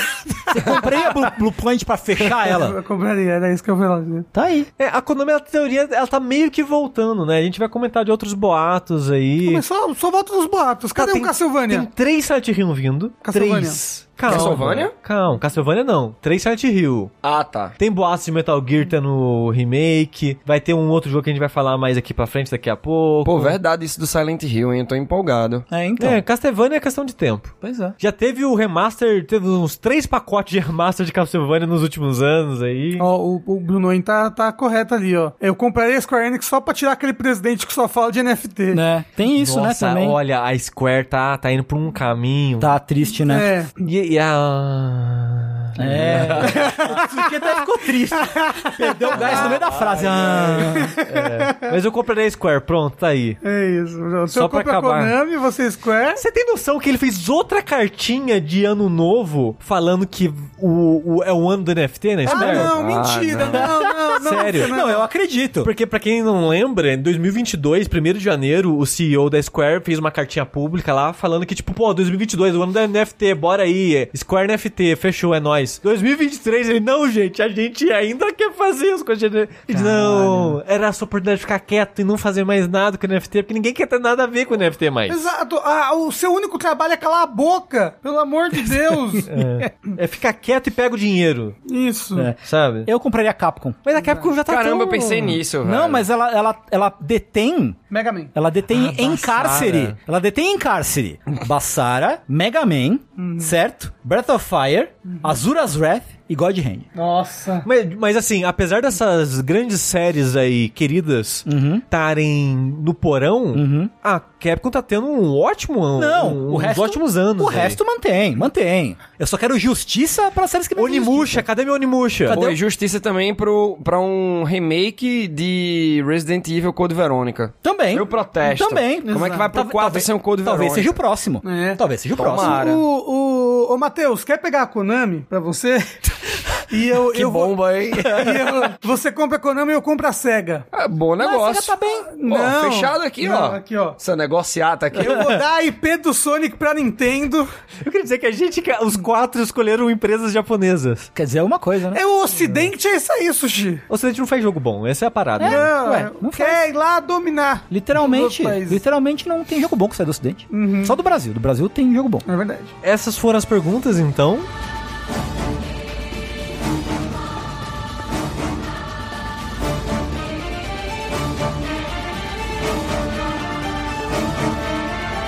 Então vamos voltar para as notícias aqui com uma notícia minha, uma notícia mais leve, uma, uma notícia leviana até. Ô, louco. Mas por que não a curiosidade, né? Leveza, leveza é importante. Exato. A gente tá aqui em 2023, na janeiro de 23. Meu nutricionista sempre fala isso. Então estamos aqui em, em janeiro de 23, né? Vamos olhar pro ano, o ano anterior, como foi pros jogos, né? A gente já tem os números, nos Estados Unidos, pelo menos, do jogo mais vendido, né? Qual é o top 10 dos jogos mais vendidos é, nos Estados Unidos? É, segundo a NPD. Clássica. Os jogos mais vendidos de 22. Exatamente, os jogos mais vendidos de 22. Com dois asteriscos aqui, os jogos da Nintendo que eu for citar, eles não estão levando em conta os jogos digitais. Porque a NPD, por muito tempo, ela não usava jogo digital de nenhuma plataforma. PC, console, nada. Sim. Nos últimos anos, ela começou a usar os números de venda digital de tudo exceto o Switch. Por quê? Não sei se a Nintendo não quer deixar eles terem acesso a essas coisas, eu não sei exatamente. Mas eles só têm acesso ao número de venda de jogos físicos de Switch, então, né, leva isso em conta. Provavelmente serão alguns números maiores aqui no top 10. Com certeza. Mas vamos lá, ó. Antes, antes, chuta um top 3 cada um de vocês aí. Vamos, vamos, em ordem de pessoas. Rafa, qual você acha que é o top 3 jogos mais vendidos nos Estados Unidos? Físicos? Ah, não. Não, tudo. Só o Switch Sei que se é físico. Ah, mas é porque, sei lá, se eu não sei os digitais da Nintendo, eu não vou botar Pokémon, sabe? Que aí vai estar mais, mais, pra- mais pra baixo do que ele provavelmente estaria. Mas eu acho que um Call of Duty, um outro Call of Duty e um terceiro Call of Duty. Só teve um Call of Duty. Ano passado? É. Então, primeiro lugar, Call of Duty. Depois, é God of War. Tô pegando o chat. e depois, é... Elden Ring, pronto. Matheus, você tem chutes? Cara, é que esses números do Call of Duty eu, eu não tô muito por dentro, não. Mas aí eu, eu diria um Elden Ring, God of War Ragnarok e Pokémon. Sendo leigo, sendo leigo. Ó, o meu chute é Elden Ring, Pokémon Scarlet Violet e... É, pode ser o Modern Warfare 2. O Rafa não falou Elden Ring, né? Não. Foi o único que não falou e Elden Ring está no top, no top 3. O que, que eu falei? Ah, eu falei. Três Call of Duty. Eu falei Call of Duty God, God of War. E o que, que eu falei? Pokémon. Não, eu não, Não, falei Pokémon. Pokémon. Eu falei que Pokémon não ia estar porque eu tava contando as digitais. Eu acho que eu falei Elden Ring, assim. É, mas olha só, vamos de baixo pra cima aqui. Em décimo, O 10. É, o décimo jogo mais vendido nos Estados Unidos, sempre bom lembrar. Eu, eu falei que eu falei sim. Mas que é um termômetro razoável pro resto do mundo. É, tem umas diferenças regionais, se for ver na Europa, os jogos de esporte estão mais acima, mas normalmente os jogos se repetem, né? Só É, muda tipo- tipo- a posição. Não, mas tipo, FIFA não vende muito nos Estados Unidos quanto vende na Não, Europa. sim, no- sim, ah. sim. Então, tipo, jogos de esporte que não tá falando, jogos de esporte vendem mais no Brasil e na Europa, mas no geral os jogos se repetem mudando a posição. Uhum. Mas de qualquer forma, vamos lá. Top 10 aqui em décimo lugar, MLB The Show. Tô surpreso que ficou em décimo. Não sabia que vendia tão bem ainda Vende, até vende hoje. bem, vende bem. MLB é o do que? É o de beisebol? É de beisebol. De beisebol. É. Que é o da Sony, só que agora a Sony liberou pra sair em outras plataformas. É o primeiro jogo da Sony que sai em outras plataformas. É o primeiro? É o primeiro jogo da Sony. Foi o primeiro? É. Ah, faz tempo então já, daí. Foi. Acho que esse é o segundo ou terceiro. Ah, ok. O nono, nono lugar, Horizon Forbidden West. Olha só. Ah, fico Sério? feliz, velho. Eu fico feliz. Nossa, porque eles falaram tanto que foi mal o Horizon, né? É porque eu acho que em questão de premiação, né? Só foi nomeado, não ganhou nada. Não, Aí mas- sempre fica esse estigma. Mas que nem me Horizon inventa, porque, tipo, né? Porque ele lançou uma semana antes de Elden Ring. Ele foi bem apagado, pelo menos em discussão, assim. Ninguém falou sobre ele no durante o ano. É tipo Horizon Forbidden West é o lançamento Netflix. Tudo de uma vez. Elden Ring é é semanal. Pois é, é tipo isso mesmo. Vai vir com essa discussão aqui. Caralho. Ó, em oitavo lugar, só as versões físicas, Pokémon Legend Arceus. É, o Arceus, né? Caramba, É de verdade, fevereiro lançou- lançou total. Eu dois tinha esquecido, velho. Dois Pokémons do ano passado. Em sétimo lugar, Fifinha 23. Olha aí. o último diria? FIFA A capa do Mbappé. EA. O último FIFA no qual fomos campeões do mundo. Exato. Exato. É, o próximo jogo de esporte da EA não vai chamar FIFA, fiquei a curiosidade pra quem não viu as notícias na época. Que é o certo, né? Exato. E a Square que eu comprei, vai, o Final Fantasy agora chama FIFA. Most. É. Em sexto lugar, lembrando que só as versões físicas, Pokémon Scarlet Violet. Ah, olha só. Sexto. Achei que Sexto. Mais então, alto. eu Não, acho que le- ambos estariam mais altos se Sim, contasse Sem, não, digital. sem, É, sem dúvida, foi- porra, sem é. dúvida. Tipo, o Scarlet Violet não quebrou recorde de venda de Pokémon? Foi uns 10 milhões, É. assim, né? Na primeira semana, eu É, acho. acho. é, acho que ele quebrou o recorde de venda no... Período na- de lançamento. Nos períodos de lançamento, é. Dentro do próprio Pokémon. Eu acho que da história da Nintendo. É, então, é. Hum, Monstruoso. interessante. Mas ó, quinto lugar, em homenagem ao Rafa, Lego Star Wars The Skywalker Saga. Um dia eu vou dar outra chance, quem sabe minha opinião não muda. É. Em quarto lu- lugar, quase que o Rafa e o Matheus acertam, God of War Ragnarok. Olha só. Quarto? Nossa, lugar. estou É, eu apostei- surpreso. Eu achei que vendeu mais do que eu acho. Assim, me surpreendeu. Eu achei que ia estar mais abaixo, na Eu verdade. também Coloquei achei. em segundo lugar. Tu colocou em terceiro? Não. Não, não, Acho que você, o teu, nem o mencionei. nem citou. é. Tá. É porque lançou muito agora, né? Muito no... no- Foi- na- foi tipo na outubro, né? rabeira do ano, assim. É, em terceiro lugar, Madden, dos Estados Unidos, Ah, né? Madden, né? Sempre. Ah, sempre Verdade, lá. esqueci. É, ok. Madden sempre vende muito bem. É, sempre tá entre os mais vendidos, todos os anos. Uhum. Segundo lugar, me surpreendeu, Elden Ring. Caralho, Eu- olha eu- From Software, hein? Me surpreendeu, não porque eu achei que ia estar em primeiro. Eu não achei que ia estar tão alto assim. Eu sei que Exato. ele vendeu muito, mas é porque às vezes, tipo, Call of Duty é tipo 20 milhões, sabe? É umas paradas muito absurdas, assim. Sim. Mas Elden Ring, segundo, incrível. Na notícia que eu tô usando como base aqui no textinho, até comento que analistas da, in- da indústria acharam que Elden Ring ia estar em primeiro. Eu também achei. Porque ele teve o ano todo de venda, né? E, o, Uhum. e o codzinho saiu mais pro final do ano só. Mas é, É. COD, né? Pois é. Em primeiro lugar, Call of Duty Modern Warfare 2. Quanto, quanto, quanto Não vendeu os fala, três né, números? Não fala os Ah, não números. fala, ok. Pelo menos nessa, nessa notícia aqui não fala Eu os acho que a. NPD não costuma soltar número de, de venda. É. Uhum. Quem costuma soltar número, acho que é da, da Inglaterra, que eu acho que eles soltam um número. Do Japão eles soltam sempre, da, talvez da Inglaterra também eles soltem, eu não tenho certeza. Mas olha só, só de curiosidade também, tem aqui a listinha de dezembro, né, dos jogos mais vendidos de dezembro. Em décimo lugar, a gente tem o Crisis Core Final Fantasy VII Reunion. Em nono lugar, Mario Kart 8, só físico. Caralho, que muito Mario louco. Kart, Só cara. físico, lembrando que é o Ah, é só verdade, físico. caralho. Mario Kart 8 Saiu algum imortal. não? Só- Tá saindo os DLCs Tá agora. saindo os DLCs. Ah, eu acho que são as pistas. Mas é um jogo pô. de 2017? É, não, é, não, é, não, é do do Wii U, é do Wii U, ele é de 2014. É do Wii U esse jogo, bicho. É Exato. a maior cauda longa da história. Ele Exato. e o... Um rabaço desse tamanho assim. Caralho, Ele já nove tem a anos cinco. de Mario Kart 8? Exato. O, o- o negócio é que o Mario Kart 8 tá, dança- tá lançando DLC agora, com, com pistas novas, então, tipo, ele tá on vogue, sabe? De Vai ter novo. um total de 96 pistas no final das contas. O 9 vai pra onde? Não vai. Não Não vai vai, ter, não vai. né? O, o DLC é o 9. O, Mar- o Mario Kart 8 é um Games as a Service sem ser Games as a Service. Tipo, Exato. um jogo como serviço es- escondido, assim, sabe? Só não avisaram ninguém. Nem a Nintendo. Nem a Nintendo. É. É, em oitavo lugar, um jogo que eu quero jogar, hein? Need for Speed Unbound. É, parece legal. Ah, o André tava jogando esses dias. É. Em sétimo lugar, Elden Ring, vendendo bem ainda o ano Bom, todo. é. né? Sexto lugar, Sonic Frontiers. Foda, foda. É, quinto Eu lugar. tenho, tenho minhas ressalvas.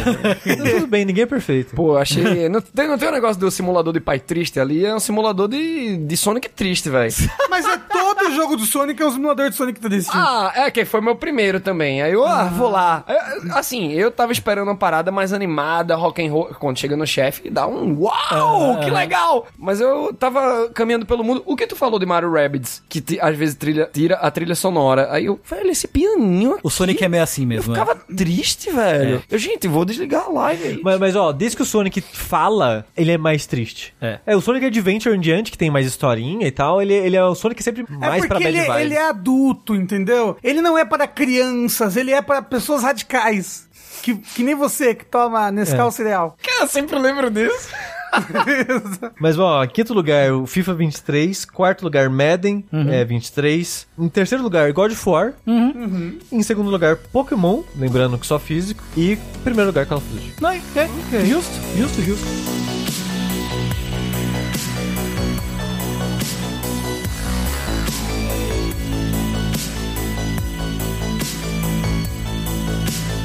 E esse foi um momento levianidades capitalistas aqui do jogabilidade. Mas a gente tem mais uma notícia hoje ainda, né? Temos uma notícia, é, já é a primeira medida depois que o Rafa comprou a Konami, olha só, É verdade. né?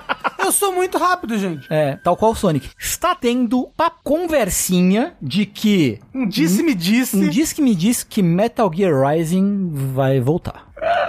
E agora? Assim, de fato, é um Metal Gear que eles conseguem fazer com uma ajuda externa. É. Tipo assim, porque eu acho que eles Não, não conseguem fazer um Metal Gear Solid novo que, que o pessoal goste. Mas eu acho que eles conseguem fazer um Metal Gear Rising novo que o pessoal goste. Ô, Entendeu? gente, me explica uma, coisa, Platinum. que é uma dúvida minha, pode ser de alguém no chat também. Aham. É, o Metal Gear Solid, enfim, é, é- a propriedade tá com a Konami ou com o Kojima? É da- Konami, da- da é da Konami. Konami, é. Caramba, velho. É da Konami. tudo do Consequentemente, o é da Rising Konami. também, né? Sim, Sim, sim. sim. E o próprio Me- Metal Gear, porque tem- teve o Metal Gear, que são joguinhos em 2D, vistos Eu joguei cima. pra um MSX. Isso, e aí depois tem o Metal Gear Solid, que é o 3D do Play 1 ali pra frente. E aí tem esse Metal Gear Rising, que é um de ação. Aham. É um, É um hack and slash. É, tô ligado, eu, eu- eu curti o visual. Joga, quero jogar é um bom dia. jogo. Eu não joguei nenhum dos Solid ainda, nunca. Oh! E eu quero trazer pras lives, velho. Joga um e depois ouça o Dash. Tá muito bom. Ah, legal. É, só toma cuidado que ele dá spoiler de todos os outros jogos. É. Ah, não, dá, dá um pouquinho, dá um pouquinho, é verdade. Ups! Mas pequeno, pequenos spoilers, pequenos É, spoilers. mas enfim, o que aconteceu foi, o Quinton Flynn, que é o dublador do Raiden, né, tava postando coisas sobre a carreira dele no, no, no Twitter e tal, e aí um fã foi falar, e aí, pô, Metal Gear, vai fazer 10 anos de Metal Gear Rising esse ano, 2023. Nossa. 10 anos. Falou, e aí, pô, aniversário, Metal Gear, zum zum zum, corta tudo. E aí? Aí o Quentin Flynn falou, fique ligado para anúncios nas próximas semanas. Que isso, cara. Ele, ele meteu louco, é mentira E um, e um emojizinho de piscadela, assim. Mas o negócio O é. cara tá rindo muito agora. Mas o negócio é, Tengu. Hum. Ele é o dublador do, do Raiden, do Raiden, do Raiden, desde o Metal Gear Solid 2. Sim. Pode ser remaster de Metal Gear clássico que Pode. ele vai estar trabalhando. Pode, Pode. ser um remake de algum jogo de Metal Gear que ele tá. pode, ser uma série de Metal Gear na Netflix. Pode. Po- pode. Tipo, o estilo do Castlevania da... da Pode da- ser só um remaster do Rising 1. Pode. Pode ser também um Rising 2. Pode. Então pode ser qualquer coisa, basicamente. Pode. Pode também não ser nada. Pode não ser nada. En- Vem aí. Vem aí alguma coisa. É, não vem aí. Assim, na moral, eu ficaria. Se fosse um, um remaster HD do Rising 1, eu já tava satisfeito. É, Mas, pô, aí, mas aí ele trabalharia no quê? É que às vezes tem que licenciar de novo pra voz dele. né? É, tem que trocar o ok, elenco. ok. Tem que. Não sei, né? Mas. pelo- porque o jogo tá, tá preso. No Play 3. No Play 3 360 e no PC. É. Nunca lançou um remaster do- Sim. desse jogo, né? E naquela época, as versões de PC não eram muito boas, então eu não duvido que hoje em dia, se lançasse uma nova versão de PC, seria melhor. É, É, principalmente se for com, tipo, se for um remaster com, sei lá, 4K. Ó, mas tem na retro É, do Xbox. E o retro do Xbox dá uma, dá uma enhanced, Dá um- né, no, no, no Ah, gráfico. mas até aí, né, gente? Lança, lança bonitão, pô. Pô, é. o pessoal falou que a de PC funciona bem, ó. Funciona bem? É. Ok. É. Ele não tá tão preso assim, mas tá preso. Bom jogo. Merecia mais. Merece mais. Merece mais. Total merece Há mais. quem diga que é o melhor Metal Gear. Trilha sonora, A porra. trilha sonora é deliciosa. Deliciosa. É, procurem aí Rules of Nature. É, porra, e, incrível. e me dá alguma coisa pra comemorar. E prevê o futuro, né? Prever o futuro. É, o discurso do último chefe. Do, do Armstrong, pois é. É. Totalmente pre, previ o futuro. Mundo dos games, me deu uma alegria. Uma. É uma máquina de patinco com dublagem. Caralho. É uma máquina de patinco do Raiden. Mas olha só, fizeram uma pergunta aqui sobre uma notícia que é muito bem lembrado. Sobre o Eu- controle da Sony, né? Exato, eu acho que o André deve ter esquecido, porque isso foi no período que a gente tava de recesso. Aham. Então essa notícia deve ter passado batido, o André deve ter esquecido de colocar na pauta, porque total a notícia que a gente teria colocado na pauta normal. Então vou citar brevemente aqui, de supetão mesmo, o Thiago Tarrant Souza, ele perguntou, vocês não vão falar do controle de acessibilidade do PS5? E a Sony, enfim, com 20 anos de atraso, ela está lançando um controle com foco em acessibilidade, assim como a Microsoft tinha feito na geração passada. Tentando seguir um, um caminho diferente da Microsoft, né? Que a Microsoft já lançou um controle que é uma peça única, né? Com dois botõezões e alguns botões pequenos e vários saídas para conectores, né? Para botões personalizáveis. E o controle da Sony, do que a gente viu, ele vai ser. Serão dois discos separados, né? Com vários botões. Não sei se vão ser os dois sempre, ou você pode usar dois e só vem um, você tem que comprar separado o segundo. Eu confesso que eu tô um, um pouco perdido nisso. Mas ele é meio que um, um- um- Pensa tipo num botão redondo, assim, só que ele não é um botão redondo, é só uma parada redonda, com vários botões contornando. E a parada interessante dele é: ele tem um botão central, e esses botões em volta, ele tem vários botões com formato diferente. Tem um formato que é tipo liso, tem um formato que ele é meio curvado pra cima pra poder segurar melhor. Tem botão que é tipo um botão grande que é pra apertar dois botões ao mesmo tempo. Então, e você pode soltar e personalizar todos eles. Você pode colocar em qualquer ordem um X, bolinha, triângulo, L, R, analógica, essas porra toda, personalizar isso. E ele também tem saídas pra você conectar outras coisas personalizáveis que você tenha criado aí, né, que funcione melhor pra você. Ele parece muito maneiro, é, mas eu, eu queria ver ele em uso pra entender melhor. Até mesmo no Xbox eu fico meio. Como é que usa? Como, como que é. Eu- eu como acho- funciona? Eu, eu, eu, eu, eu, gosto muito de ver em funcionamento. São pedaços de tecnologia muito interessantes, né? É. Eu tenho que ver quando lançar o da, o da Sony, o que, que o pessoal vai dizer. Porque o da, o da Microsoft, quando você olha atrás, es- essas saídas dos, dos conectores, tem, tipo, sei lá, uns 10. Então você pode conectar muita coisa. Pode, sei lá, conectar um pedal pra você fazer algo com o pé. E, né, várias outras coisas. O da Sony tem, tipo, dois só. E eu fico, poxa, acho que só. É é legal a ideia dos formatos diferentes de botão e tal. Mas eu acho que só dois conectores não vai. Às vezes não vai ser necessário, sabe? Me parece pouco. Não vai ser necessário, não. É, não vai ser o suficiente, desculpa. É, eu achei isso meio estranho, mas vamos ver quando lançar. Já tem a entrevista já com o pessoal falando. Igual a Microsoft, né, quando anunciou, saiu toda uma série de vídeos e matérias e coisas falando sobre. O, o da, da Sony foi a mesma coisa. Quando anunciaram, lançaram tarde, mas pelo menos lançaram. Fico feliz que, que estejam fazendo isso. É, exato. Projeto Leonardo, né? O nome. É Projeto verdade. Leonardo. Isso, Projeto Leonardo. Se você quiser procurar aí o formato do controle pra ver imagens, procura aí Project Leonardo. Nome do meu filho, aí, ó. que Olha aí. Aí, ó. Porra, Que você deu em homenagem ao Kitsune, né? também. É, lógico. Mas o nome, é- eu não posso esconder que o nome do Kitsune é bonito. Não é verdade? E como citaram no chat, não tem data de lançamento ainda. Por isso que tá meio nebuloso algumas coisas.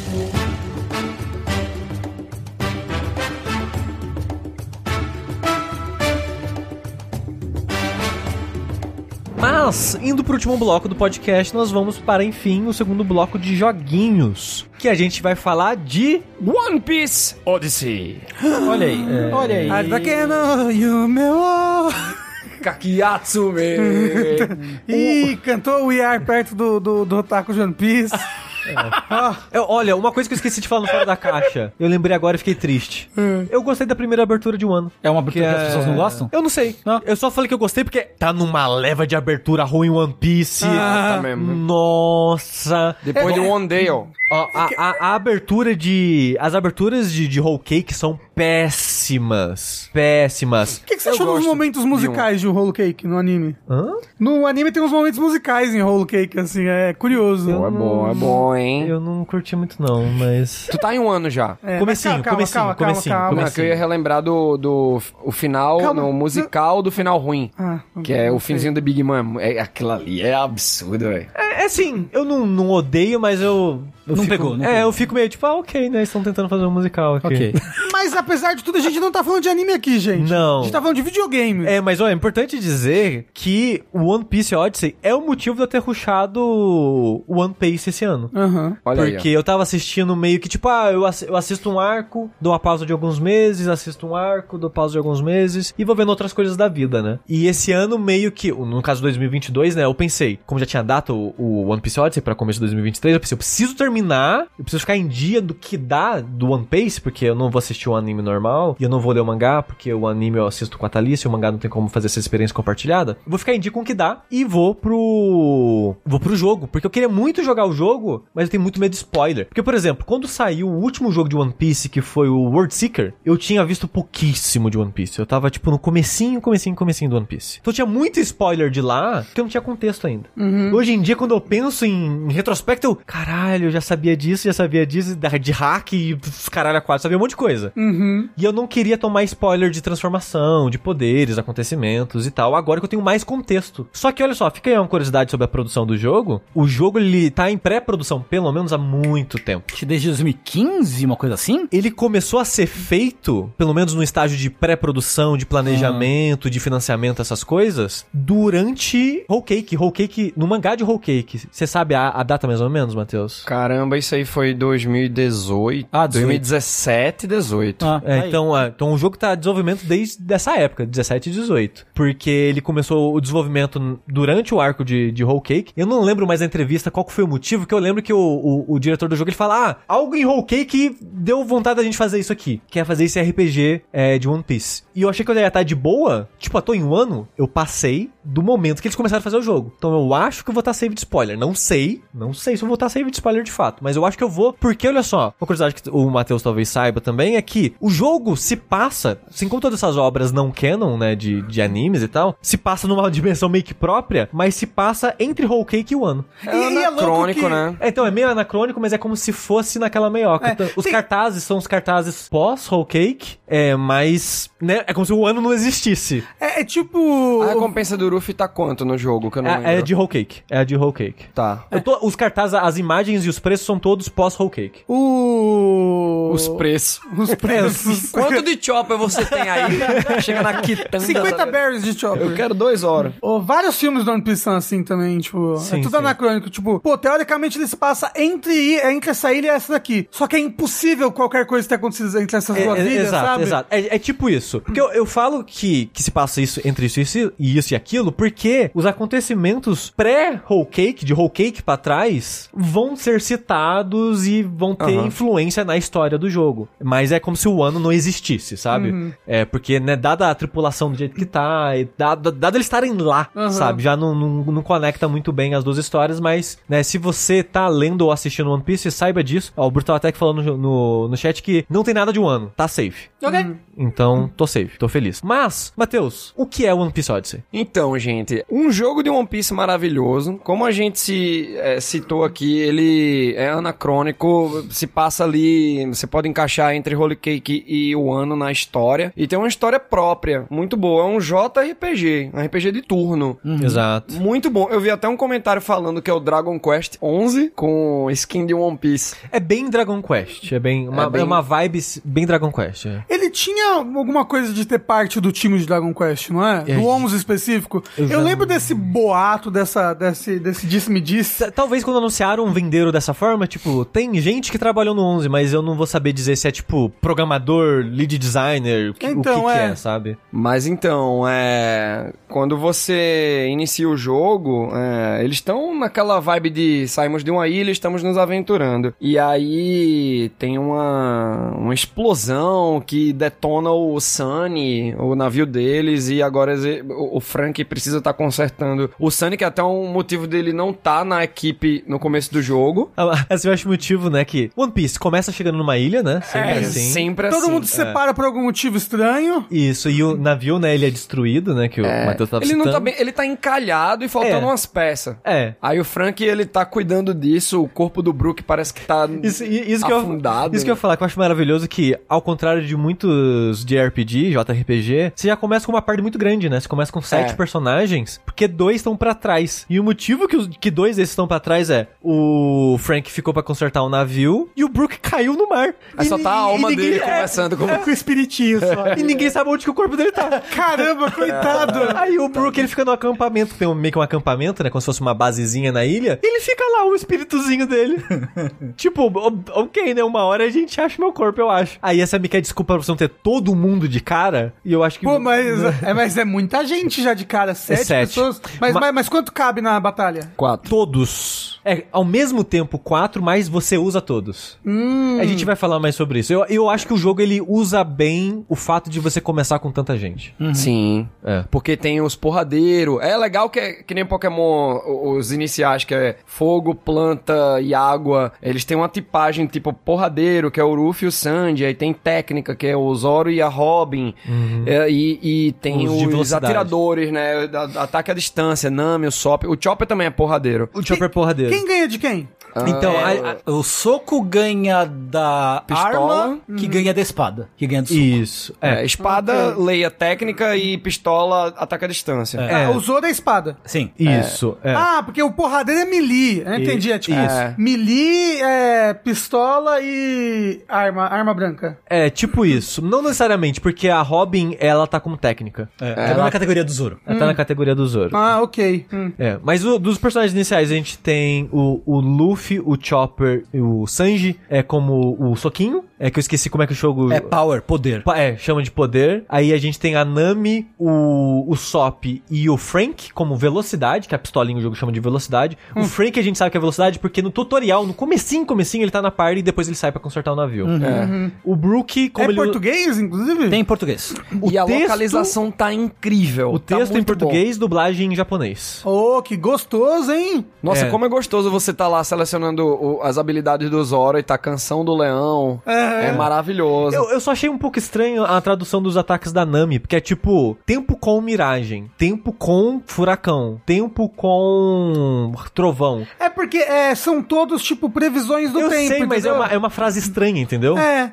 É tipo, ó, hoje o tempo está nublado, entendeu? É, eu- Sim. eu- o que eu mas você achei não fala tempo com neblina. Você falaria, falaria tipo, nublado. É, mas é que é, é, eu achei esquisito porque é, não são todos os golpes, ou talvez sejam poucos os golpes que seguem a, a tradução do mangá oficial no Brasil. Então, tipo, o, o, o sei lá, o, o Gomu Gomu no Gatling ficou metralhadora de borracha. Foi. Como Só. é que é no Brasil? Gomu Gomu no Gatling, do jeito que é. E aí tem uma No nota. Brasil é em inglês? É. É, porque aí japonês Aí, é Gomu japonês- Gomu no Gatoringa. Ah, tá, ok, entendi. É o original com a nota no- do mangá. Aí lá no jogo eles optaram por traduzir tudo. E que, na minha opinião, ficou excelente, velho. do a- Ansel- Não, eu gosto, eu só achei essa disparidade meio esquisita só. Aham. É, o do Ansel falou que é a mesma tradução do anime. Eu não tenho certeza se é, É, um- eu não sei. uma tradução oficial. Ah, Na dublagem, o- na dublagem em o- português, talvez? É, tipo, No, no, a da Netflix é oficial, né? A tradução. Não, não, eu Mas- não sei se de fato é isso. A dublagem. Mas Ah. muitos golpes não são traduzidos na dublagem da gente. Ah, sei. Ah, sei. O Zoro, por exemplo, fala Sanjiroku pau no Ro,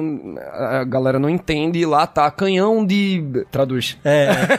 Canhão de 108 libras. 108 libras, é. É, É porque tem... é, o número muda, né? É, aham, aham, aham. Aí eu gosto disso, velho, porque você vê é, é Canção do Leão, você vê o 3 mil mundos. Aí, pô, que Fura- da hora. O furacão, né? Eles traduzem, eles tentam traduzir, fazer do jeito que funciona os nomes em, em português e tal. Sim, sim. É, o, que, o que eu mais estranhei foi da Nami, porque é uma frase que ela não é natural, não é uma frase que É. você diria, e você entende, como o Rafa disse, você entende de onde tá vindo, que é essa parada de meteorologia, mas de um jeito que não faz sentido. Aí não sei, me incomoda É como um pouco, se alguém mas é estivesse bobeira. perguntando pra Nami, né? Como é que tá o tempo? Ah, o tá tempo, com miragem. É. Enfim. Enfim, é. Mas o jogo, então, né, como a gente tá falando, é esse RPG por turno que passa uma vibe Dragon Quest no sentido mais. Nesse sentido meio lúdico que o, Da- que o Dragon Quest tem de ser levinho, de ter monstrinhos com muita personalidade e carisma, de ter é, essa história que ela é, é levinha e boba até que ela não é mais. Então, to- tem muita uma vibe de Dragon Quest, assim, eu, e, e dá a impressão que eles estão tentando ir atrás especificamente. Eu posso estar errado, mas me parece que estão. Aí eu vou ter que gastar dinheiro. Você, você não precisa, sabe? que É, tá não na jogabilidade né? conta. Não, mas eu não quero jogar na Steam, eu quero jogar no Playstation. Bom, aí você vai ter que gastar dinheiro. Aí, ó, viu o que vocês fazem eu fazer? Desculpa aí que o meu é no Playstation, hein? Vou te chamar lá pra É. casa. E, é uma- e no fim das contas ele é uma história que é, é uma história original com pitadas que não são tão pitadas assim, são grandes pitadas das sagas antigas, né? Do, do, do- É tipo o cara criando as meninas super poderosas, tá ligado? Simples pitada. É, então eu, eu ia chegar aí e acho que essa foi a minha maior decepção com o jogo até agora. Não que eu tô achando o jogo ruim, eu tô gostando do jogo, mas ele. É porque a- jogo de anime é isso, né? É, O tem, jo- tem- o tem- tem que ter alguma coisa. Ai, essa é a névoa mística que rea- reativa as memórias. E aí aparecem os, os inimigos de várias sagas, porque a névoa mística. Você, jogou o jogo? Você jogou o jogo? Não, mas é. mas eu, eu já- teve um jogo de One Piece, do Wii, que tinha uma névoa mística que fa- refazia os inimigos. Ah, mas no World Seeker é, é mais originalzão, assim. É, É, o uma World ilha Seeker é mais própria. original, Como exato. se fosse um arco próprio. É porque, tipo, tem jogos, é muito comum um jogo de anime, ele ser sobre um arco. Ele, ele é uma reprodução do arco Uhum. do anime, né? Como, por exemplo, nos Musou, né, Tengu, de, de One Piece, são sempre as reproduções dos arcos, Uhum. Sim, sim, sim, né? sim. Aí tem o World Seeker, que foi o último jogo de One Piece que saiu, que ele era uma história única, né? Numa ilha que ela meio que faz referências a outras coisas, tipo aquela a prisão, que faz meio que uma, uma Impel referência a Down, Impel Down. Aí também faz muito personagem importante convergir. Robiruti, Sabo, todo mundo vai pra lá, né? Tem Sim. alguma coisa. Mas é, rolando. é, é único. É. Ele, ele tenta pu- é, trazer referências, assim, e lembranças pra quem leu ou assistiu, mas na maior parte das vezes ele tá tentando fazer algo novo ali. E o Watch, ele tá tentando fazer algo novo, mas reutilizando coisas antigas. Porque a premissa é, o pessoal cai nessa ilha, a Robin reconhece essa ilha como uma ilha mística e que eu tenho umas 12 horas de jogo até agora e ela. A gente não sabe exatamente o que tem nessa ilha, mas a gente sabe que é uma ilha mágica, que tem coisas importantes lá. Na abertura do jogo mostra os líderes do mundo, o governo mundial lá, os, os seis. véio lá. Os seis velhos lá. É. Assim, o nome desse japonês é Os Seis Velhos. Os Seis. É. Gorosei. Ah, são cinco? São São cinco. cinco. Mas é legal porque é, é, quando eles aparecem já é uma parada que você fica, caramba, isso aqui é a construção de mundo de One Piece. É. Então se o jogo já começar assim, você fica, que legal, né? Que... É, por- porque começa tipo assim, é a reunião deles falando, ou aquele pessoal lá, eles não citam o nome, né, mas você sabe que é o, o- a tripulação do Luffy, ou aquele pessoal lá chegou naquela ilha, hein, a gente tem que fazer alguma coisa, porque vai dar ruim, tipo um negócio assim, sabe? E, de, e o jogo ele é separado em capítulos, aí meio que todo capítulo tem eles, ou eles estão avançando lá, hein, Caramba! É, então Alguém cê- tem que fazer uma coisa. Aí eles pegam os cinco, vão acampar na, na porta da marinha, assim. 72 horas, a né? intervenção militar. é, por, por eles estarem preocupados por você estar lá, dá a entender que realmente essa ilha tem algo muito importante lá, mas a gente não sabe o que é. A, a gente sabe pela Robin que essa é uma ilha que ela já leu e investigou, mas ela não sabe qual é o mistério dessa ilha, só sabe que é uma ilha lendária que é citada, mas ninguém sabe sobre ela. Mas tem, tem civilização nessa ilha? Então, não. Tem só ruínas de uma civilização Hum. e, no momento, dois habitantes. Um outro explorador que foi chegar nessa ilha, você não sabe como exatamente, mas ele tá lá morando. É o Adio. É o O Adio. que tem um cabelo branco, ele é bem É, grandão. Parece até. personagem de Dragon Ball até, né? Parece. né? Parece, Parece. mesmo. Design é. by Akira Toriyama. Isso. E a Lin. É Lin? Lin. Lin. Lin, é. E a Lin, que ela é uma nativa da ilha. Que quando esse Ádio chegou na ilha, ela era uma criancinha e meio que ele virou o pai adotivo dela, porque ela tava sozinha lá e ele meio que criou ela. Que é bizarro que ele parece mais irmão mais velho dela, né? É, né? Eles falam que já vários piratas ao longo dos anos chegaram nessa ilha, mas não tem mais nenhum pirata lá. Por que não tem mais nenhum pirata lá? Porque é o seguinte. A névoa mística. Quando eu comentei, no começo eu comentei que o Brook tá no seu time, né? Porque tem meio que um, um- um tutorialzinho do combate, da dinâmica do, do combate do jogo, que a Nami e o Zoro sumiram.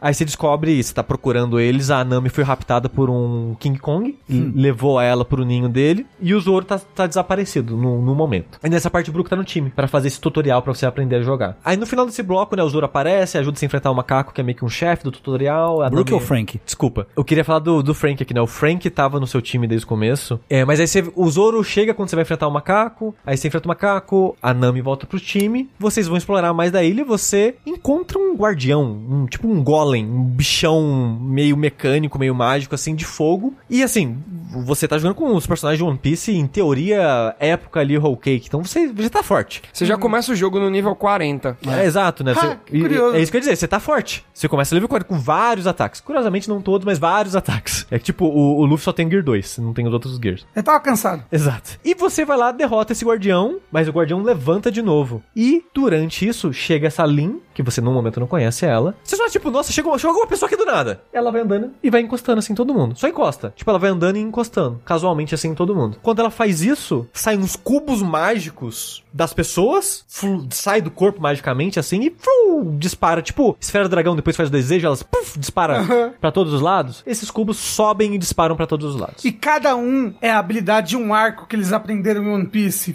Exato. Como ela separou isso de dentro deles tão perfeitamente? Ah, essa- esses cubos representam as habilidades e memórias. Ah, É, e memórias, eles perdem a memória? n- Eles não perdem a memória deles entre si, eles lembram de acontecimentos, mas representa as memórias também. Hum, o- os cubos. Os ataques, por exemplo, eles não lembram como fazer o ataque. Aham. Por isso que eles não têm mais o ataque. ok. É... Mas eles continuam no nível 40 ou eles voltam pro Não, nível não, 1? é exato que- Ah. exatamente o que eu ia falar. Eles voltam pro nível 1. Como, como o moço falou, é, a escola Metroid de introdução de jogos. Pois é. Aí você tem que meio que descobrir o mistério. Uh, o mistério dos cubos, o mistério da menina, Uai. o mistério do, do Adil, todos os mistérios do mundo, né? E, e como você, dizendo os mistérios, e recupera suas habilidades, explorando a ilha, primeiro, você vai, tipo, tem algumas dungeons em que você vai, e que tem os, os outros golems, né? Esses outros ídolos elementais. E você, depois de recuperar algumas desse- desses cubos, né? Alguns desses cubos, como você faz pra botar os cubos pra dentro de volta? Ah, eu, eu consigo imaginar uma solução. É, eles tentam, mas É, não dá Lu- certo. O Luffy pensa em comer. É. É o que eu tava pensando também, É. claro. E aí, o, o- qual é a, a linha explica pra eles que, ah, vocês têm que meio que vem comigo, ela fala. Aí ela transporta a galera pra meio que pra uma área espectral e falou, ó, vocês vão reviver as memórias que tem nesses cubos, certo? E aí vocês vão relembrar, re- passar pelas experiências de novo e recuperar o- as suas memórias de vocês. Só que, é, como memória é uma coisa muito, eles chamam a memória de algo difuso, é, é, né? Nunca você lembra de uma coisa exatamente da coisa, da forma Da que mesma ela, forma, que ela né? aconteceu, né? Então, vocês vão reviver esses eventos que vocês lembram, só que um- com diferenças, porque a memória é confusa. É, porque acho que no final das contas, não são só memórias, né? Sim. São fantasmas que me sopram os ouvidos coisas que eu nem quero saber. Entendi, entendi. É.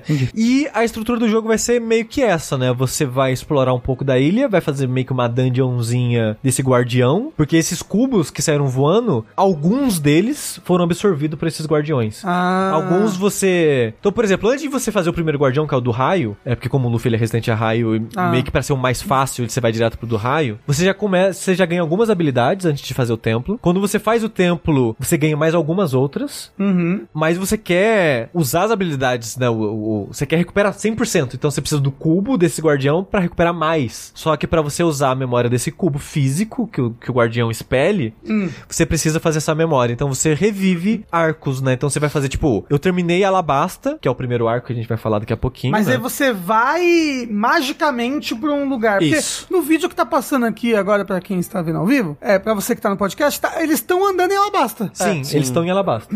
É. Mas aí eu vou reviver a saga inteira de Alabasta? Não. Meio que sim, meio que não. Hum. É, mas eu vou chegar lá. Mas é tipo, eu terminei Alabasta, voltei pra ilha mágica lá principal. Aí falam, beleza, bora o próximo guardião, o próximo é do vento. Então mas deu a entender que a estrutura vai ser essa. Aham. Você faz um guardião, pega os cubos, faz uma memória relacionada aos cubos e vai indo. Você chegou a fechar a Alabasta? Alabasta não. Eu, eu joguei umas 12, 10, 12 horas também. É que você tá jogando em live, né? Tô Também. jogando em live. E é mais Aí para pra conversar e tal. Aham. E tem Ma- que ler, né? Você tá lendo em voz alta ou não? É, não. Ah, não, tem dublagem. Tudo tem, dublagem? É tudo dublado? Não, Não, tem, não. fala que eles fazem. Ah, Ruffy! É, Dá um resumão assim. Eu tô. Putz, tô. Eu cheguei no Oasis agora. Uhum. Mas não encontrei a Vivi, enfim, ninguém. É Isso que é legal, que eles. Você fica pensando, pô, o Ruffy, pós-time skip, ele vai enfrentar aquele Crocodile? Não, tudo se nivelou. Uhum. É, porque Então tem essa explicação, né? É que a, a linha. A, a parada é, eles têm que justificar o jogo. Um, É. um jogo, né? Porque, tipo, o arco da Alabasta é um reino, né? Muito expansivo, né? A, a região é muito grande, o que eles fazem é. muito diverso e tal. Então, pra ressignificar isso pra um jogo, eles colocam tudo como, ah, memória. Então, tipo, por exemplo, ah, nossa, eu não lembrava que tinha uma caverna do lado dessa cidade. Ah, é porque a memória, as coisas não vão estar conectadas da exata maneira como era no mundo de verdade. Aham. É, então, Ah, tipo. bom, desculpinha. Ah, nossa, mas a gente é forte, a gente vai descer o cacete no Crocodile. Não, porque na sua memória foi uma luta difícil. Então aqui ele tá forte. Seria o mesmo nível de você Na época. na época. Só que agora você tá mais fraco, porque você tá level 1 em vez de 40. Então ele vai ser mais difícil ainda do que ele foi na Uou! verdade. Então ele tenta dar umas justificativas assim de por que, que a geografia tá diferente, de por que, que todo mundo tá. Por que, que você tá tendo, tendo dificuldade de bater num bandido, sabe? Baldido. No baldido. É, então ele, ele tenta ressignificar as coisas usando a memória, né? Mas o jogo de verdade, eu chego a dizer que começa aqui, quando você vai pra Alabasta. The real One Piece Odyssey starts here? Porque é aqui que você vai ser apresentada muitas mecânicas de RPG do jogo. Aqui que vai ter side mission, aqui que vai ter você caçar é, recompensas pra juntar dinheiro. Que você vai ter, tipo, ah, você vai no, no bar e no bar vai ter um mural e vai ter, sei lá, cinco ladrões que estão em Alabasta aí pra você caçar e, e pegar a recompensa deles. Sim. É, e a- e aqui que vai ter o, o grosso de exploração, o combate, esse tipo de coisa. E assim, pra chegar em Alabasta, foram umas duas, três horas de jogo. Lembrando que é muita conversa de introdução. Nossa, o começo é- chega a ser insuportável. Você dá um passo, explicação. É. Você beleza. Um passo, explicação. E ele é bem linear um passo, também. É, é muito para, para, para. Tudo, é, tudo para, tudo para. Até em Alabasta, como quando você tá numa área maior, que você sabe pra onde você tem que ir, mas você fica curioso por que é que tem naquela caverna. Você chega lá e o Chopper ou o Sop fala, ô Ruffy, mas a gente tem que fazer aquilo. Eu, pô, tá, mas eu queria fazer isso aqui primeiro. É, o jogo não deixa você explorar direito até, até o jogo mandar você pra lá, basicamente. É. O Caio fez uma pergunta muito pertinente. Todo mundo recebe experiência junto? Recebe, Sim. Ah, recebe. É o XP Share de Pokémon, tá embutido lá. Exato, exato. Dado o estilo do combate, é meio que obrigatório isso. Mas o. Então, o grosso do jogo de, de coisa que você vai fazer tá aqui, e é aqui que o jogo te solta de vez. E assim, pra terminar uma basta, foram mais de 10 horas pra mim. É Que longo, né? legal, velho. É muito, é, longo. muito longo. É, é longo. RPG. É longo. E, os, e os personagens da história do One Piece mesmo, tipo a Vivi, o Crocodile, etc., é tipo meio que só no- lá pro final, né? Não, é o Crocodile é só quando você vai enfrentar ele, basicamente. É, né? É. O... Você não vê os bonecos. Você não vê. Pô, triste que, tipo, a Vivi não entra na party pra ser uma É, isso, personagem. isso é, achei meio pai, assim. Então, a minha crítica que eu tava falando sobre re- trazer esses arcos É antigos. porque ela é só uma memória, por isso. Não é ela de verdade que tá ali dentro. A a- o que me incomoda é que, tipo, um, é meio que uma escolha fácil demais, né? Eles. Fácil demais no sentido de bolar a ideia, né? De, de- É mais fácil você, tipo, ah, vamos reutilizar o arco de Alabasta do que, ok, vamos fazer uma ilha inteira nova, com uma história complexa, usando só essa ilha e esses personagens. E- Porque já tem toda a estética, a arquitetura que o Oda usou ali pra Alabasta, É, no que, o que ele se peso- baseou. É, e, e ele usa o peso da memória dos jogadores. É. Pros acontecimentos. Porque, tipo, quando acabar o arco, obviamente vai ter a cena do bracinho com X, vai Aham. ter todo. Vai, to- todos esses momentos emocionantes vão estar aqui de alguma forma, sabe? Ele, ele quer reutilizar isso porque o jogo não é só, só sobre a memória do Luffy, é sobre a sua memória. Então, eu, eu queria saber do Matheus especificamente, que é o, né, o, o ministro do One Piece, né, do governo Lula. Opa. É, tipo, Matheus. Pra você, tipo, enquanto One Pieceiro, assim, como foi essa experiência? Você achou da hora? Você achou que faltou alguma coisa? Que- tipo, como que você enxerga isso É, Como tá sendo, né? né? olha, eu gosto muito de ação, de movimentar o bonequinho, que nem a gente viu no World Seeker, por exemplo. Mas quando eu soube que era um JRPG de turno, eu, pô, vamos embarcar nessa. E eu tô curtindo muito. Uhum. O que eu não tô curtindo, assim, é mais a trilha sonora. Hum. Mas é bem pontual. Era meio que, né? Tá ali. Ela tá lá, né? É, eu acho ela um pouco o- repetitiva. One Piece, a trilha sonora é boa. É boa. Do anime, por exemplo. Mas- Não tem um... Mas, Mas eu tô gostando muito, tipo, a estética, velho, o design dos menus, é tudo muito bonito, colorido. Eu tô gostando do humor no jogo.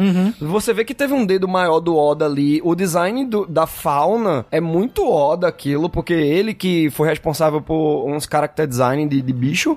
A- a- alguns são pegos do mangá, como o Dragão de Sandora, tal, é, é, Alabasta como parâmetro, né? O estilo de combate também, as áreas, é, é, que o, as- quando você entra na batalha, às vezes o Ruffy tá no canto, Nami e o Sop tá em outro. Aí eles têm que lidar com aquele inimigo primeiro pra poder ajudar o Ruffy e vice-versa. é, porque a gente não falou do combate ainda, mas. Tem uma pegada É. assim, ó. Eu, eu queria fazer uma pergunta. Uma coisa que às vezes eu tenho um pouco medo do, de jogo de anime, assim, apesar de que eu acho que isso nunca aconteceu num jogo de One Piece, também é tipo, pô, vai ter um jogo do anime e tal. E aí, personagem X nesse jogo, ele não parece o personagem X, ele parece um estereótipo do personagem X, sabe? Ele parece um. Um re- meio que um recorte. só, assim. Exato, exato, exato, sabe? E pra mim o que, o que faz o One Piece ser apaixonante são é a tripulação do Luffy, sabe? São os personagens. E você acha que eles estão bem escritos, assim? Tipo, todo mundo parece ser ele mesmo Eu tive a impressão jogo? que sim. Sim. É, Pô, isso, é- isso eu- é importante. Eu ainda acho que caiu um pouquinho na repetição.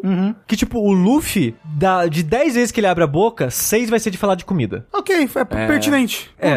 Então, tipo, tem meio que uma temática, assim, do personagem, e vai repetir essa temática. Toda vez que ele falar, ele vai falar disso. São os diálogos mais triviais, né? É, Mas... Tem batalha, tem diálogo, quando vence também. Mas no geral, ele não tem tanto esse problema quando costuma ter. Pro spin-off de Persona, essas coisas. Aham, eu lembro É muito mais, falando de assim. spin-off de Persona. É. E não, eles não parecem tanto uma caricatura quanto outros spin-offs come- é, conseguem ser. Tipo, o Oda ele participou de algo da história, mas eu duvido que ele escreveu essas minuciazinhas, sabe? Ele deve ter participado, participado do grosso, tipo, do É arco o da argumento, história. né? É. Tipo, É. tá aqui a ideia, façam isso aí, desenvolvam. Uns e foi character design monitorando. é, novos, exato. Isso. Ah, tipo, certeza que ele que fez a menininha aí. A Lin. É. Sim, o design, eu- e eu, gostei muito do design dela. É, também. É simples, mas é, diz muito sobre ela. Ela é bem tímida, marrentinha, assim. É bem diferente da personalidade da Jeannie do World Seeker, que ela é mais uma revolucionária. Ela É, tem um jeitinho mais. todo- toda coisa de One Piece, toda filme, toda obra extra tem que ter uma, uma, Tem. uma, uma criancinha, uma menininha protagonista da história, Pô, sabe? Tem a Uta agora no filme Red, né? Aí sempre tem um, um personagem, um fio condutor da coisa, né? A Lin faz esse papel aí. E ela também tá curiosa pelas memórias, porque quando ela toca na galera, ela fala que não curte pirata. Só que ela tá acompanhando o bando do Luffy e tipo, caramba, olha como eles se relacionam entre si. Olha que memórias lindas e poderosas eles têm. Tanto é que eu adorei que o Sushi falou que são nossas memórias também. Porque, pô, quando você vê o Mary ali no começo de Alabasta, eu, cá, bateu, velho. Bateu. Eu, ó, É, é que você não sabe o que vai acontecer com ele depois.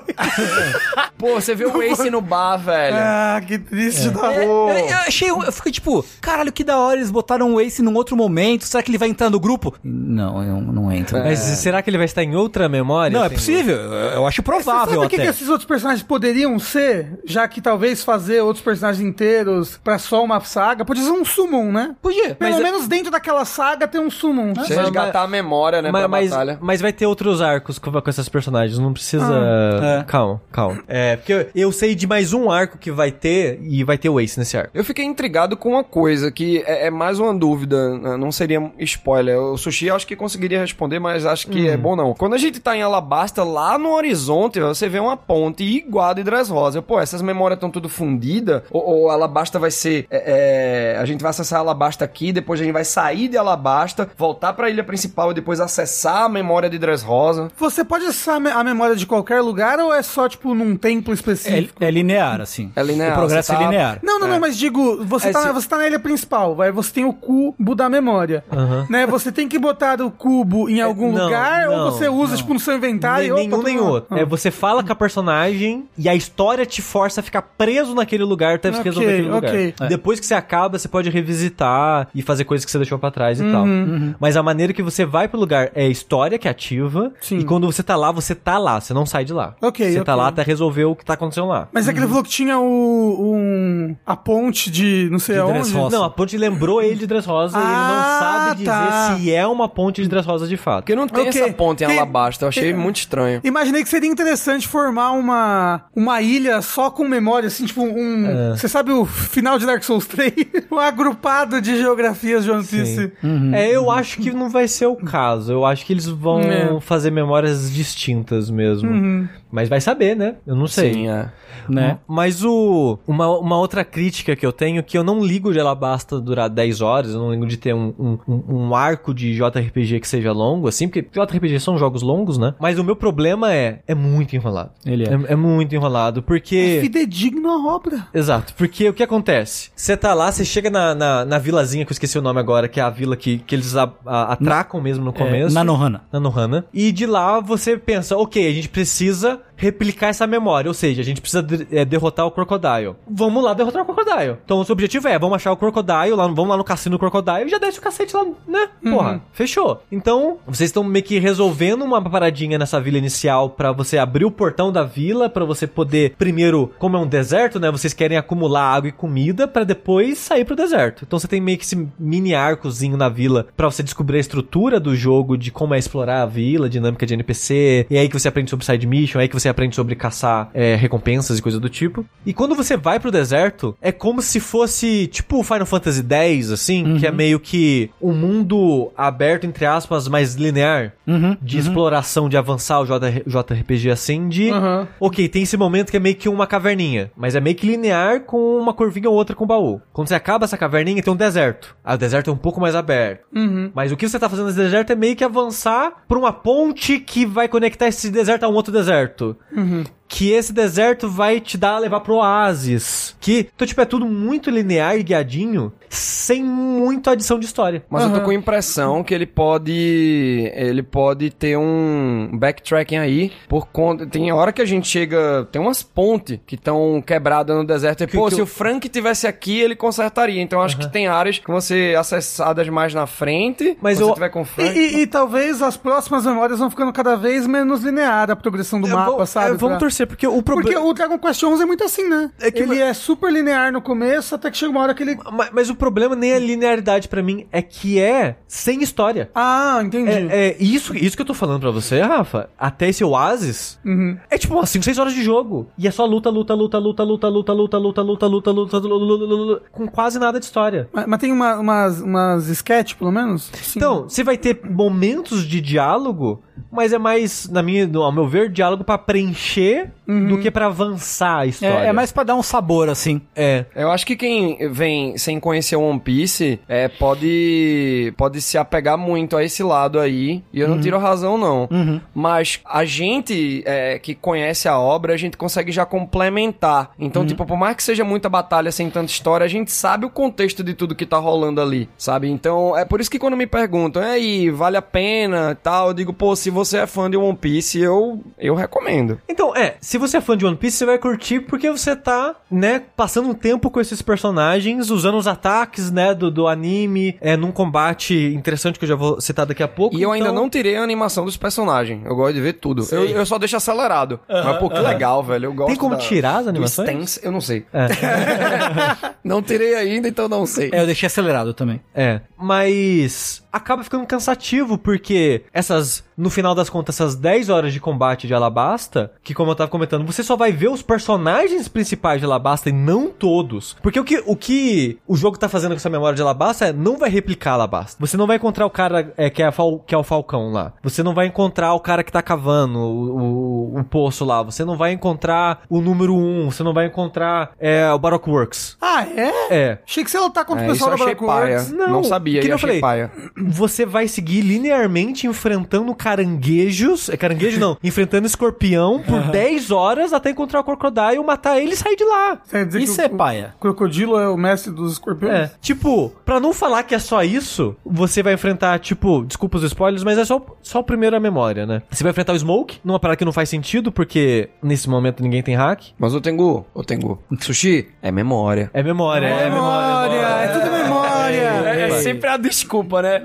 Ah, memória, pô. memória, memória. Deixa pra lá. É. Você É, tá sendo como- muito chique. O, o, o que que vence da fumaça? Aspirador de pó? Isso, aí o Luffy tira o aspirador de Isso. pó, né? E então você vai enfrentar de diferente. Você enfrenta o Smoke, enfrenta o Number Two lá, que é o. Mr. do Bon Clay. O É. Bon Clay.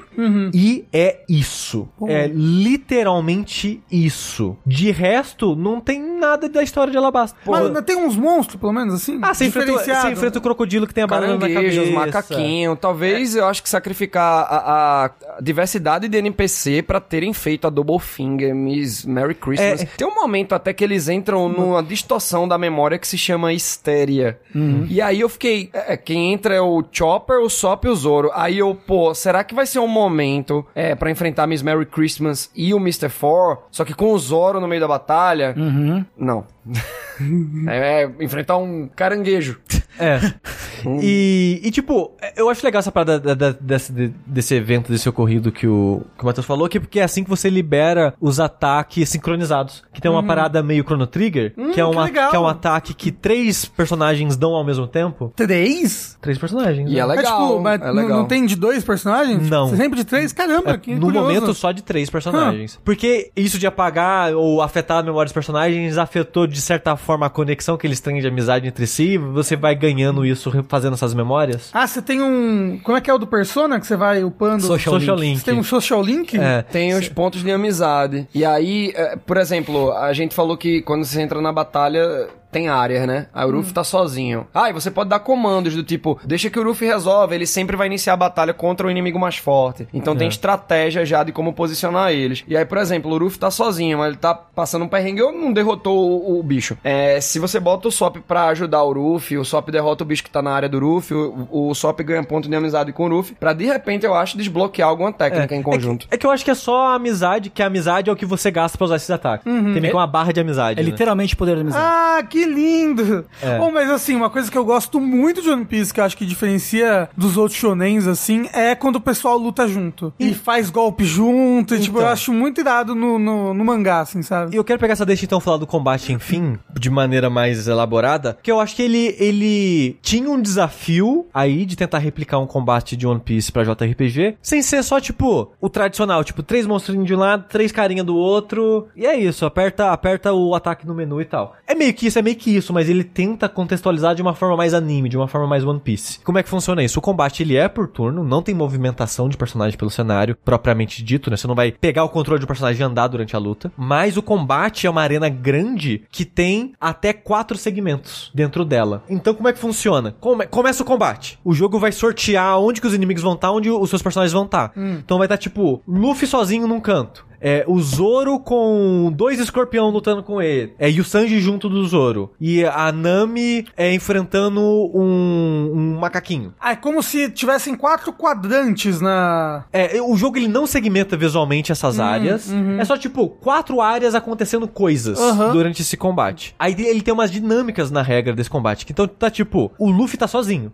Então ele pode entrar na briga que já tá acontecendo. Mas, que nem eu falei, o Zoro e o Sanji que estão juntos na mesma área, enfrentando os lá, os dois escorpiões, como eles já estão engajando no combate com alguém, eles não podem sair daquela área pra ajudar outra pessoa. A não ser que seja alguém com uma skill de ataque à distância. É, porque essa é a vantagem do SOP, por exemplo. O SOP, ele pode atacar qualquer uma das quatro áreas. Oh, É, interessante. isoladamente. A Nami é. É. muito apelona que ela tem, acho que é o... A tempestade é o... É, de raio cara, lá a de- tempestade atinge todas as áreas. E ela atinge- é, mas ela é, no momento, ela é a única que tem um ataque em todas as áreas. É. Então, o personagem, ele tá meio que preso na área dele se tiver um inimigo lá. Porém, tem algumas maneiras de contornar isso. Você tem eh, um- uma opção que não gasta turno nem nada, que é meio que é trocar os personagens de área. Como eu falei, só cabe quatro no combate. Mas a equipe no começo tem sete. Então tem três pessoas fora da luta. Então você pode apertar o triângulo, vai aparecer a listinha lá de quem tá na luta e quem tá fora, e você pode fazer uma das cadeiras.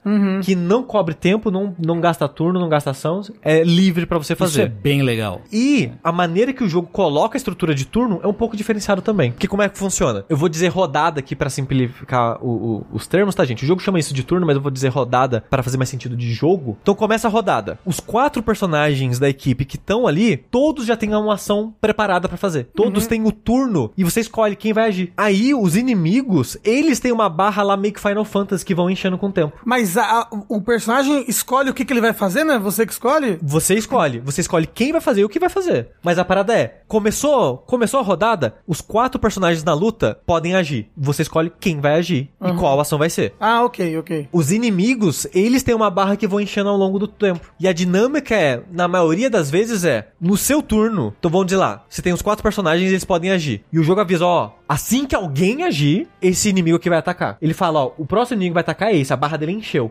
Então você vai agir, o inimigo vai agir. Nesse tempo de você age, o inimigo age, um outro encheu a barrinha. Então é sempre, no final das contas, a dinâmica acaba sendo um personagem seu age, um inimigo age. Um personagem seu age, um inimigo age. E o jogo vai avisando essa ordem dos inimigos pelas barrinhas dele. E os seus personagens é, de cara, todos podem agir. Quando você gastou a ação dos quatro, começa a segunda rodada. Todos podem agir de novo. E você segue o loop, né, do combate do jogo. E isso é importante, isso que eu tô falando de todos os personagens começarem com uma ação, porque isso de você trocar, trazer gente de fora pra luta, você pode trocar quem tá na luta de lugar, contanto que tem ação. E Isso é muito importante em situação de risco. Então, por exemplo, o Sop é um dos mais frágeis do jogo. Você vai lá no, no- na ficha de personagem, ele é fraco em todos os elementos, ele é suscetível a todos os debuffs. Caralho, coitado. Porque, tipo, o jogo ele coloca como.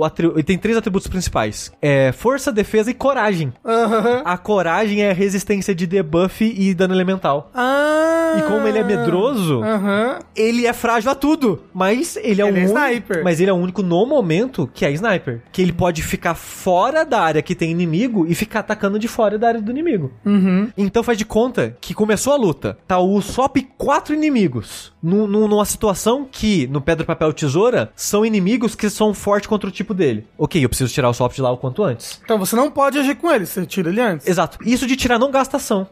É só, tipo, se você agiu, ele não pode andar mais. Mas se ele não agiu, você pode tirar ele de lá. Então faz de conta que ele tá num lugar que é um inimigo que o, o Zoro é bom contra, mas ele é frágil. Você troca o Zoro com ele de lugar. Agora ele tá, no, sei lá, num lugar vazio, por exemplo, que o Zoro tava num lugar vazio. E o Zoro vai lidar com a situação, sendo que são inimigos frágeis contra o Zoro. Então o jogo ele tem essa, essa dinâmica de áreas dentro da arena. Eu acho que é ruim de visualizar, porque o jogo ele nunca dá um tipo um zoom out no campo de batalha. É sempre meio que câmera atrás do ombro do personagem mostrando a situação. Então ele meio que não, não faz um escopo de batalha grande quanto eu acho que ele poderia fazer nesse tipo de situação. Mas ele faz um bom a batalha de One Piece, que é muitos inimigos e todo mundo participando ao mesmo tempo da batalha. Com essa dança de cadeira de, ah, nossa, o Zoro tá em perigo, então o Luffy vai salvar o Zoro, enquanto o Zoro vai sair, vai lidar com outro inimigo. Eu achei muito interessante essa Muito One dinâmica. Piece, de fato. É muito One Piece e vira um puzzle. Porque ele tem o pedra, papel, tesoura dos três tipos de dano e também tem dano elemental, que também Uhum. influencia. Então o Sanji tem um chute de fogo. Quando o inimigo é fraca fogo, o fogo vai dar dano extra também. E vai deixar o inimigo pegando fogo, né? É que nem Pokémon. Exato. E, e de tempo em tempo, o jogo ele vai ativar eventos especiais durante a batalha. Então vai ser tipo, se começou a luta, e tá nessa situação que eu falei do, do Sop, por exemplo. O Sop começou a luta com quatro inimigos que são fortes contra ele. E o jogo faz um pá, pá, pá, tipo de alerta assim. Parece que é tipo aquelas faixas de polícia, sabe? Amarela e preta, assim, em, em cima e embaixo da tela, com escrito uma condição de os inimigos estão mais fortes, salve o Sop antes que alguém mate ele. Nocautei ele, né? Como o jogo coloca. Então você tem, sei lá, X turnos antes que os inimigos matem o Sop, e quando tá esse- nessa situação, os inimigos ficam mais fortes. Às vezes é um, um, um ataque arranca metade da vida já. Então você realmente tem que correr pra salvar o Sop. É, e se você consegue fazer a situação, você ganha de um bônus gigantesco de experiência. Então, tipo, por Hum, exemplo, Que interessante. você ganha, sei lá, 600 de experiência, normalmente. Você venceu nessa condição especial, você ganha, tipo, 8 mil de experiência. Caramba. É, é. É, tipo, no comecinho do jogo, quando o pessoal tá level 1, às vezes você ganha, tipo, 5 níveis na mesma luta. Caralho. Quando você faz uma situação dela. Depois, de- de- depois você não ganha nem nível fazendo isso. Mas você ganha um, um boost de experiência considerável. Então, tipo, a dinâmica em si do combate, pra mim, já é meio que um puzzle, né? De você, ok, quem que eu movo, quem que eu coloco no lugar, qual ataque eu vou usar pra otimizar minha barra de especial. Que, que, que tem uma barra de especial pra usar seus ataques do anime, que você recupera dando ataque melee. Ataque básico, né? É uma maneira de você recuperar essa barra do ataque especial. E tem esses eventos especiais que vão ser de tempo em tempo. Às vezes acontece mais de um na mesma luta. Tipo, você resolve um, o jogo já ativa um segundo, e você já tem que resolver esse segundo. É um, é um puzzlezinho muito divertido. Que infelizmente acaba na mesmice, porque o combate do jogo, a maneira que se ativa, não é, luta- não é luta aleatória. Você encontra um monstrinho no cenário. Então tá lá o escorpião andando no deserto. Você encosta no escorpião. Meio que os escorpiões, eles vão ter, tipo, três lutas diferentes que ele pode ativar. E vão ser essas lutas, sabe? Vão ser esses pacotes. Tipo, ah, vai ser uma luta que é dois escorpião aqui, um aqui e dois macacos. Ah, e vai ser uma que você quatro escorpião aqui e um macaco. Quando você vai in- iniciar a luta contra o escorpião, você meio que sabe as possibilidades que vão ver. E como você tem muita luta, você meio que decora e acaba ficando na repetição muito rápido. Então, tipo, o- a parte de puzzle vira automática. Você, ah, não, essa situação, essa situação é eu faço com o Sanji, o Luffy, isso, isso, isso. Então eu já troco todo mundo de lugar e mato os inimigos com, sei lá, antes, na, na primeira rodada, no- no- né, na primeira sequência de turnos. É assim que tem que ser. Eu não sei se caberia, diante de tanta dinâmica, um sistema de timing, tipo Mario RPG, que quando você ia atacar, você apertava o botão na hora certa, Talvez. dava um pouco mais de dano. Eu, eu, eu gosto muito disso pra, em jogo de batalha por turno, que eu acho que dá uma, Dá... uma, uma, uma emocionada, né, no, no É. combate. Você precisa ser preci... tanto na, na defesa quanto no ataque, né? É massa. Você se deu bem de boa com o sistema de combate, Matheus? Me dei bem, fazia assim, meu parâmetro nos últimos anos era só Pokémon, praticamente. Ah, por crer. isso que eu também tô com essa vontade de, de pegar um JRPG pra jogar lá, porque eu tô curtindo muito. Você não tem Não- muita, muita, experiência com RPG japonês? Chrono Trigger, Earthbound, Ok. é, Essas coisas mais clássicas, assim. um, um Iszinho perdido que eu nem cheguei a zerar. Sei. É, é por aí. é, só que há muito tempo eu não jogava. E aí, é diferente de um Elden Ring, Zelda Breath of the Wild, que você tá na ação, aí você foca na tela e eu não consigo interagir tanto com o chat. E aí no One Piece Odyssey a gente vai trocando ideia, porque a ação tá lá me esperando e pá.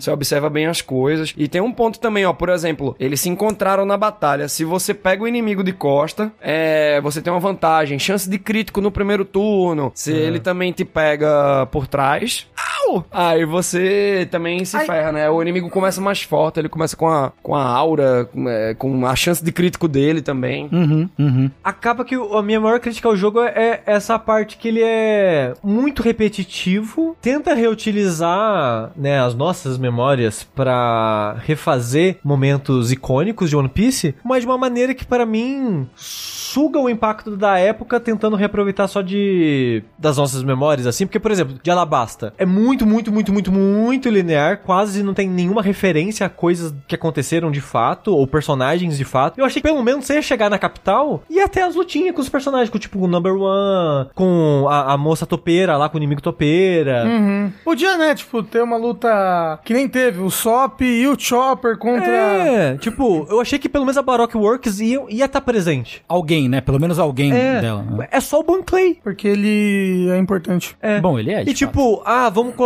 momentos da história importantes, tipo a bomba, né? Que é um momento, né? Tipo, a maneira que lida com a bomba em Alabasta é uma parada que você fica, uou, é depois não, mas uou. Tem sempre algo acontecendo enquanto as lutas estão acontecendo. Né? É. E aqui quem lida com a bomba, obviamente, é a nossa trupe principal, né? A- Ah. A, gente meio que intercepta a bomba antes dela ser instalada. Ah, às vezes é Então- interessante, mudou a memória. Novas memórias. É, mas- Sushi, novas memórias. Mas aí, tipo, é tudo muito lento até quando tem. E quando tem que apresentar algo da história de fato, é muito seco e muito rápido. Uhum. Então é um, é um ritmo que me desagradou, assim, pra no final, quando acabar a Alabasta, né, tentar replicar o momento da Vivi, indo atrás deles e mostrar os braços. E... Então, tipo, é muito. Porra, sério, vocês enrolaram um deserto pra ter 10 horas. Quando chega na capital, vocês rusham a história da capital em 30 minutos de jogo, só pra ter o, o payoff ali, né, do, da, da parada da Vivi, você ficar, porra, né, um dos momentos mais icônicos de One Piece. meio Porra, chato isso, né? Tu jogou horas a fio? Ou tu jogava tipo, hoje eu vou separar duas horas pra jogar, ou tu jogou tipo seis horas seguidas? Eu joguei umas quatro sessões separadas, assim, do que eu joguei. É, tipo, umas então- quatro horas cada sessão, assim. É mais ou menos o que eu joguei. É. E aí a percepção, né, como, como já é diferente. Porque eu, eu não tô achando tão repetitivo que eu também tô com brilho em umas coisas. Tipo, como fã, assim, a parte do Mary, velho, bate muito. E uma coisa que eu comentei muito na live é que, pô, eu tô andando por Alabasta, velho. Que da hora, porque no World Seeker, ah, eu não tenho nenhum vínculo emocional com esse lugar. Porque é novo, beleza. Isso tem é, o ponto positivo. Mas o ponto positivo pra mim do Odyssey é que, velho, que da hora, eu tô nas ruínas de Alabasta. O jogo é bonitão, né? É bonito, é bonito. Tem muita gente assim que eu vejo falando: ah, pô, mas o lugar, o espaço é pequeno, é linear. Pô, nem todo jogo vai ser um Zelda Breath of the Wild, É, The Witcher não. 3. Sim, sim, sim, sim. sim. Assim, isso pra mim é o de menos, na verdade. Isso de É. ser linear e, e de não ser um mundo aberto, expansivo. Isso, isso pra mim é o de menos. É mais só de o quanto de deserto, literal, um deserto que você só vai andar e enfrentar monstro, e o quanto você vai ter de fato coisas de alabasta, sabe? É. Eu, eu gostaria, já que, já que tá alabasta, já que, já que vocês estão vindo aqui, me mostra mais. É, e, e é engraçado, porque eu acho que ele faz isso bem quando ele traz o Ace de volta na cena do bar. Quando tem a cena com o Mary, eu acho, pô, legal. Os caras. Porque eles falam, ah, é aqui que a gente tinha atracado o Mary quando a gente veio pra cá. Ah, mas ele não deve estar lá porque a gente tá num. num Numa memória, Memória. né? E ele tá lá, e tipo, ah, pô, que legal, Mary. Tipo, então, tipo, se eles seguissem nessa linha, assim, de retransformar as memórias, entregar elas de um outro jeito, pô, acho que seria É. maneiro. Mas aí, daí ia ficar os Crocodile só no último chefe. É. Só no final, aí eu acho meio, meio nhé. Eu acho engraçado que o Crocodile, quando você encontra ele, tipo, o Crocodile não faz nem ideia quem você é, porque ele nunca te viu. Mas você já chega lá, Crocodile, eu vou te descer o cacete. É, é. O que que eu fiz? Ah, Desculpa! desculpa. né, pode É, o que, que ele fez? Abandonou o Luffy, né? Né? Todo mundo A mãe, sabe. né? Que o é a Crocodile mãe- é a mãe do Luffy, todo mundo sabe disso. Isso. É a teoria mais verdadeira. É, di- Dito isso, eu tô gostando do jogo, porque eu tô curioso o que vai vir pela frente, eu tô curioso o que eles vão fazer com mais memórias, tô curioso pra saber o que vai ser a, a ilha principal, qual que é o plot twist que vai ter com essa menina, porque a menina, o poder dela de extrair os poderes através da memória, não é uma fruta. É um poder, é um poder que ela tem. É magia. É. Ah, mas Olha- aí, vai- mas aí você vai descobrir que, ah, ela tem, mas quando ela era criança. Mas ela, é, assim, ó, assim, ela, ó, ela ó, caiu numa carro eu de não, banana. não zerei o jogo. Eu acho que ela nem é humana. Essa vai ser a parada. Ah, ela não é ok. nem humana. Ela vai ser um do pessoal da Lua, do povo da Lua. Eu não sei do que você tá falando. Eu não sei, ela, ela carrega É um uma ga- teoria de, de- do negócio. Ela carrega um galão d'água com ela o tempo todo. Que tem uma bolinha dentro. Tem uma bolinha dentro. Importante. Pode ser a memória dela muito importante. É. De Ó. E é muito engraçado que ela vê o Luffy, o pessoal fazendo as coisas, ela fala: Nossa, as pessoas fazem isso, agem assim, como se ela não fosse uma pessoa. Talvez ela pense assim porque ela viveu isolada, né, sozinha, ou porque ela de fato não é um ser humano, não sei. É, mas eu tô, eu tô curioso com algumas coisas. E eu, que eu falei, o combate acabou ficando repetitivo, mas eu ainda acho interessante a dinâmica do combate. E tem luta, as lutas com chefes principais, o combate normal é bem, bem simplório, assim, no sentido de dificuldade. Você não precisa pensar tanto, você não vai morrer é, se você vacilar nem nada do tipo, porque os checkpoint é frequente, o checkpoint de sua vida. Então, né, você não tá em- correndo um, rio, um risco constante. Mas os chefes principais, tipo o Crocodile, Crocodile é uma luta difícil. Difícil no sentido de eu tive que usar item. É desafiador. É, porque, tipo, nas outras normais eu não uso item. Mas no Crocodile, não, eu tive que usar várias. As comidas do Sanji, porra, aqui eu tive que usar a comida do Sanji. Tive que usar a comida do Sanji pra reviver quem foi desmaiado. Comida do Sanji que cura todo mundo e dá defesa. Tive que usar que o, o Sop ele cria, faz crafting de umas. As bolinhas, né? De umas bolinhas de debuff que você pode jogar nos inimigos. Porra, tive que usar debuff de defesa, debuff de ataque em chefe. Tá interessante, porra. Então, em, em chefe, você usa mais as mecânicas, você tem que pensar um pouquinho mais e tal. Ele não tem escolha de dificuldade? Não, não que eu tenha notado, pelo menos. E, e, e as animações de ataque são legais. É, são, né? É. É, bem animado. A- a- eu acho que a performance dos dubladores é muito legal É. no jogo. Sim. Eles, pô, eles fazem um trabalho bem legal. A minha única, acho que, reclamação com relação ao jogo, porque eu tava achando, achando o jogo muito, muito fácil. Até passar, a passar uma par- partida do deserto, eu falei, ah, ok, agora tá com uma dificuldade legalzinha. Sim, pá. por aí. Legal, mas os bonecos correm muito devagar. Corre bem E devagar. os cenários são longos. É, Isso- parece que, ah, tipo, o, o instance dele É, é, de uma carreira bem maior. E aí parece que ele tá. algo- É, o Noro Norobin do Fox, né? Ele ficou lento ali. Caralho, é tipo, é meio, meio triste isso. E tem muito vai e vem. Tem. Né? Tipo, ah, vai e, e volta. Depois você É, vai fazer aqui e, depois você Isso volta. que o Matheus tava comentando de, ah, eu quero ir ali, mas aí o, sei lá, o, o, Sop vai falar, não, a gente não pode ir ali não, a gente tá com muita urgência de ir pro outro lado. Aí o lado que você tem que ir é tipo, sei lá, o norte daquela área. Aí você vai no norte daquela área, não tem nada lá. O que você tinha que fazer da história é tipo, sei lá, sei lá, encontrar uma coisa e voltar. E fazer o caminho que você tinha tentado ir, a princípio o jogo não É, deixou. puta, é bem chatinho isso. Bem chatinho. Mas, é- mas eu É. acho que, assim, é um jogo que é melhor do que eu esperava que ele fosse eu também, eu também, é, eu também, eu também acho Ele é um isso. RPG competente até, sabe? Aham. Sim. Bem, bem competente. Não, pô, tipografia, as cores, essa parte do menu, o mapa. Tem Ah, muito bem trabalhado. né? umas paradas também que eu não sei se você tem que ativar isso, que eu ainda não vi. Mas também não sei se é meme. Mas quando você escolhe o Zoro, o mapa fica embaçado. Isso é no World Seeker que era assim. Ah, é? É, mas nesse, aí não. Eu testei hoje, inclusive. Ah, legal. Mas ó, que legal o que tá passando na tela. A, a- a tinta e a Nami tem a cozinha dela laranja. Sim. É, cada personagem deve ter uma cor, né, específica. É, tem uma estética muito boa, pô, de, da escolha do menu. É, muito sa- satisfatório. E eu gosto que, tipo, o Zoro, ele não, não bate no inimigo pra qualquer golpe. Ele fica no stance de cada golpe dele. E a gente sabe como é, os golpes de assinatura de cada personagem, eles dizem sobre o personagem também, né? Então é massa você ver... Você bota o,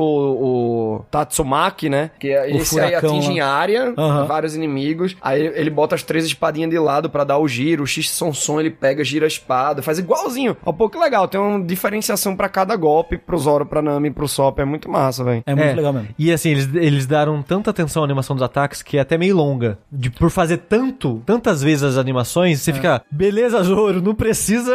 Mas dá pra acelerar também, Não, né? não, Dá sim, pra sim. acelerar É, ou mas é exatamente talvez por até isso. cancelar a animação no menu, É. mas eu não sei se tem essa opção. É, é comum, às vezes, ter cancelado nas opções. É. É. mas durante o combate você pode apertar o R2 e acelera tudo. É. Ah, não, que bom. Que bom que é só apertar um botão. É só apertar um é- botão. Isso é muito mais, É. ma- muito mais melhor. É, não, É, não tem que ter mexer na no, opções. no é. menu e, e, sabe? É, eu, por exemplo, eu só ativo durante as animações. Aham, sim. E desativo. Porque enquanto eu tô pensando em que eu vou fazer, os personagens ficarem né, na, na Estão água. é- lá, invernizado. Frito. Isso, é, porque Fritando. a, a animação deles paradinho, assim, quando você pensa, se você tá no modo acelerado, eles ficam acelerados. E me incomoda. Então eu desativo. Fica nervoso. É, eu sou Você ativo. tá esperando muito rápido. É, eu sou ativo mesmo durante a- as animações dos ataques especiais. Tá aí, né? One Piece. É, é, um- uma hora de One Piece, desculpa. É, aliás, Matheus, você vai, conti- você vai jogar, streamar ele até o final no seu canal? Vou- Eu quero. Ô, o Matheus não, não, ele tem que, né? Obrigado. Ele é, É, eu- obrigado. Eu gosto, não, eu gosto de zerar os jogos. Eu- quando eu boto lá na grade, eu gosto de ir até o fim, Ah, show. E o E aí- embaixador de One Piece no Brasil. E o One Piece, esse Odyssey. Não, eu tô até pensando assim, acabar o Odyssey. Ele me instigou tanto assim pra jogo de One Piece que eu tô pensando em voltar pra um World Seeker da vida. Eu lembro que a gente Você zerou lá na Warriors? maciota em 25 lives. Caramba. O World Seeker, que eu quis pegar todos os baúzinhos. Uhum, Pirate Wars eu joguei o 4, é, mas não é muito minha praia o hack and slash não, da... não, não, não, amigo. Pega o, o 4 é meio, meio ruim. Pega o 3. Power Wars 3. Pega, é muito bom. Você vai gostar. Mesmo, mesmo. Então tá é bom. bom. Eu gostava muito de um jogo de One Piece que era o Bonbon Journey pra celular. Que era Nossa. tipo um Candy Crush de One Piece. Sei. Foi cancelado, velho. Você É. tinha síntese de cada ilhazinha e avançando, tinha mecânica diferente pra derrotar as coisas. Pô, aí, quando chegou no Novo Mundo,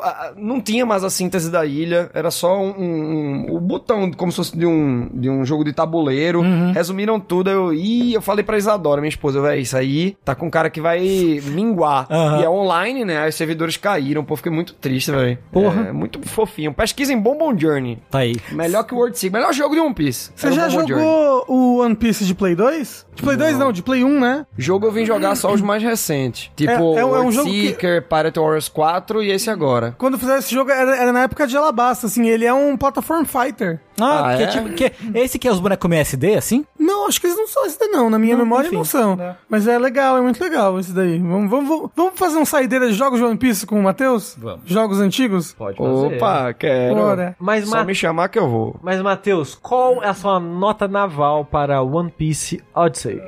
Nota naval, velho. É, o quanto você acha ele interessante e quão bom você acha que ele é. B7. Ah, tá aí. Porra, bom Tá pra aí, caralho. tá aí, tá aí. B7. Muito bom. Muito bom. Sushizinho. Eu. Adorei o bonequinho. Hum. É muito fofinho. Eu vou um E7. Hum, entendi. E, e você, Você, você não achou tão bom assim, então? É mais pela repetição e a enrolação, assim. Assim, tá no, no quadrante bom. É um quadrante sim. bom, bom. Tá na, tá na bita ali, tá na bita. É, pô. Cara, eu vou meter o quê? Vou meter um C8. Bom também. Bom, porque eu achei ele legal e eu achei ele bem interessante. Por ser um RPG de, de jogo de anime, assim, muito bem feito pra um jogo de anime. Não esperava tanto É. dele, não. World Seek no animei terminar, esse eu gostaria de terminar. É. Vamos ver se eu vou conseguir, porque o começo de ano tá foda. É bom, tem, mal- e a- tem a maldição do vértice também, né? Tem. Começo de um ano. O ma- A maldição do vértice é, É. A gente joga pra, pra falar no vértice e nunca mais joga. Não, é semana que vem. A gente tem que jogar algum jogo pra semana que vem, né? Exato. Como é que eu vou jogar um jogo de, sei lá, 50 horas até lá? 50? Bota umas 100 aí. Eu vou, chuto eu, né? Se é 10 horas pra fechar só um. um- Só- só uma memória? só a primeira memória? É, e são 145. Caralho. Então é isso. One Piece Odyssey. Aqui foi, foi dito. E esse também foi o vértice. É verdade. Eu pensei que você ia botar na capa. É, foi Tchau. Caralho. É, esse foi o vértice. Muitíssimo obrigado a Matheus. Uou! Obrigado vocês pelo convite, velho. Faz o. muito feliz. Dá o serviço de novo aí. Faz, Ah. faz o jabá. Matheus com H, Joyboy em todas as redes, tá bom? Eu tô principalmente ativo na Twitch, que eu faço live. é, essa- é, esse ano eu tô fazendo de segunda a sexta. E combina naquela sexta de manhã com leitura dublada. Eu queria fazer um disclaimerzinho da viagem pro Japão. Por favor. Pode, Ó, pode gente, tá rolando um projeto que a, a Grande Rota é uma agência que até já enviou a Micam pro Japão. A gente Olha tá aí, fazendo um, um- tem que ver a gente também. Pô, vamos, vamos conversar sobre isso, hein? Vamos, vamos. Ô, louco Vamos. aí, ó. E, e a gente até queria comprar todas as empresas, tudo do Japão, por que não, hein? não é? Já vamos lá pra fazer a compra já, Olha, normalizar. pá, vamos formalizar. Então, gente, é um roteiro definitivo, Brasil e Japão com foco em One Piece. São 12 vagas, estão faltando 5. E a viagem vai ser em maio agora, hein? Caralho. Pra comemorar os 10 anos que eu Ó, crio conteúdo aproveita da que obra. eu, aproveita que eu faço aniversário em maio, me dá uma vaga de presente aí. Olha aí. Opa, hein? Já tem o Tem intérprete já. É, no meu fixado no Twitter tem o link lá com informações. Tem um post meu no Instagram que eu fiz um Reels. um Reels não, é o carrossel bem bonitinho. E o comando grande rota. Se você for agora no canal da Twitch, já dá pra ativar comando, né? Dá. Então, bem bonitinho aí. Vocês podem se informar. Aí vai ser, pô, a gente vai começar em Kumamoto, visitar as 10 estátuas de bronze. E é legal que você só pode comprar o souvenir da estátua do Frank no quiosque, lojinha do lado da estátua do Frank. Ah, é? Você não acha em outro lugar, você tem que visitar a estátua pra pegar. Então vai ser da hora a coleção do, do souvenirzinho, né? E aí vai pra Super Nintendo World, em Osaka, e Tóquio vai ter Akihabara, Estúdio Ghibli. Ah, legal. Tá, um massa. coisa massa. Massa, massa, massa. Show. Show. É, E ó, obrigado também a todo mundo que deu sub, deu follow. É verdade. Que começou com o apoio aí das nossas campanhas no, no Patreon, no Padrim, no PicPay, agora no Pix pelo Tipa.ai. Obrigado a todo mundo que tá comprando as camisetas lá na chicorrei.com.br, as nossas cinco estampas, né? Duas novas que estrearam aí há pouco tempo. Então, novamente fica aí o nosso mu- mu- mu- muito obrigado pra todo mundo. Fica aí o nosso... mu- mu- mu- mu- mu. E é isso, gente. Então a gente se vê aí é, no próximo vértice, porque semana que vem não tem fora da caixa. Pois é. Porque foi o da semana, né? Exa- exatamente. É, é isso aí. É, então a gente vê aí semana que vem, gente. Tchau, tchau. É, Tchau. Você não vai falar, eu sou o Sushi e eu sou... Ah, tem- Ah, enquanto tem isso, não é? Ah, acho que é. Enquanto isso, eu sou o Sushi. Eu sou o Rafael. Eu esqueci o meu nome. E eu sou o Matheus Joyboy. Ah, agora a gente tem que achar o cubo do, do Tengu, né? Pra ajudar ele a reaver as memórias dele. Muito bom, velho.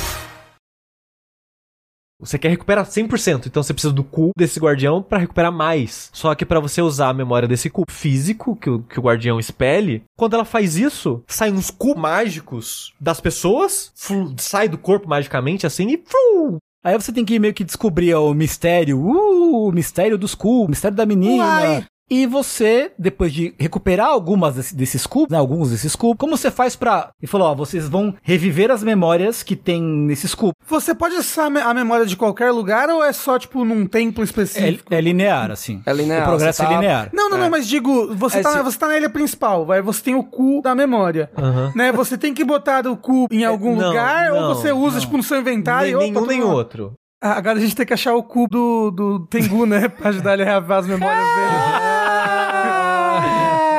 Muito bom, velho.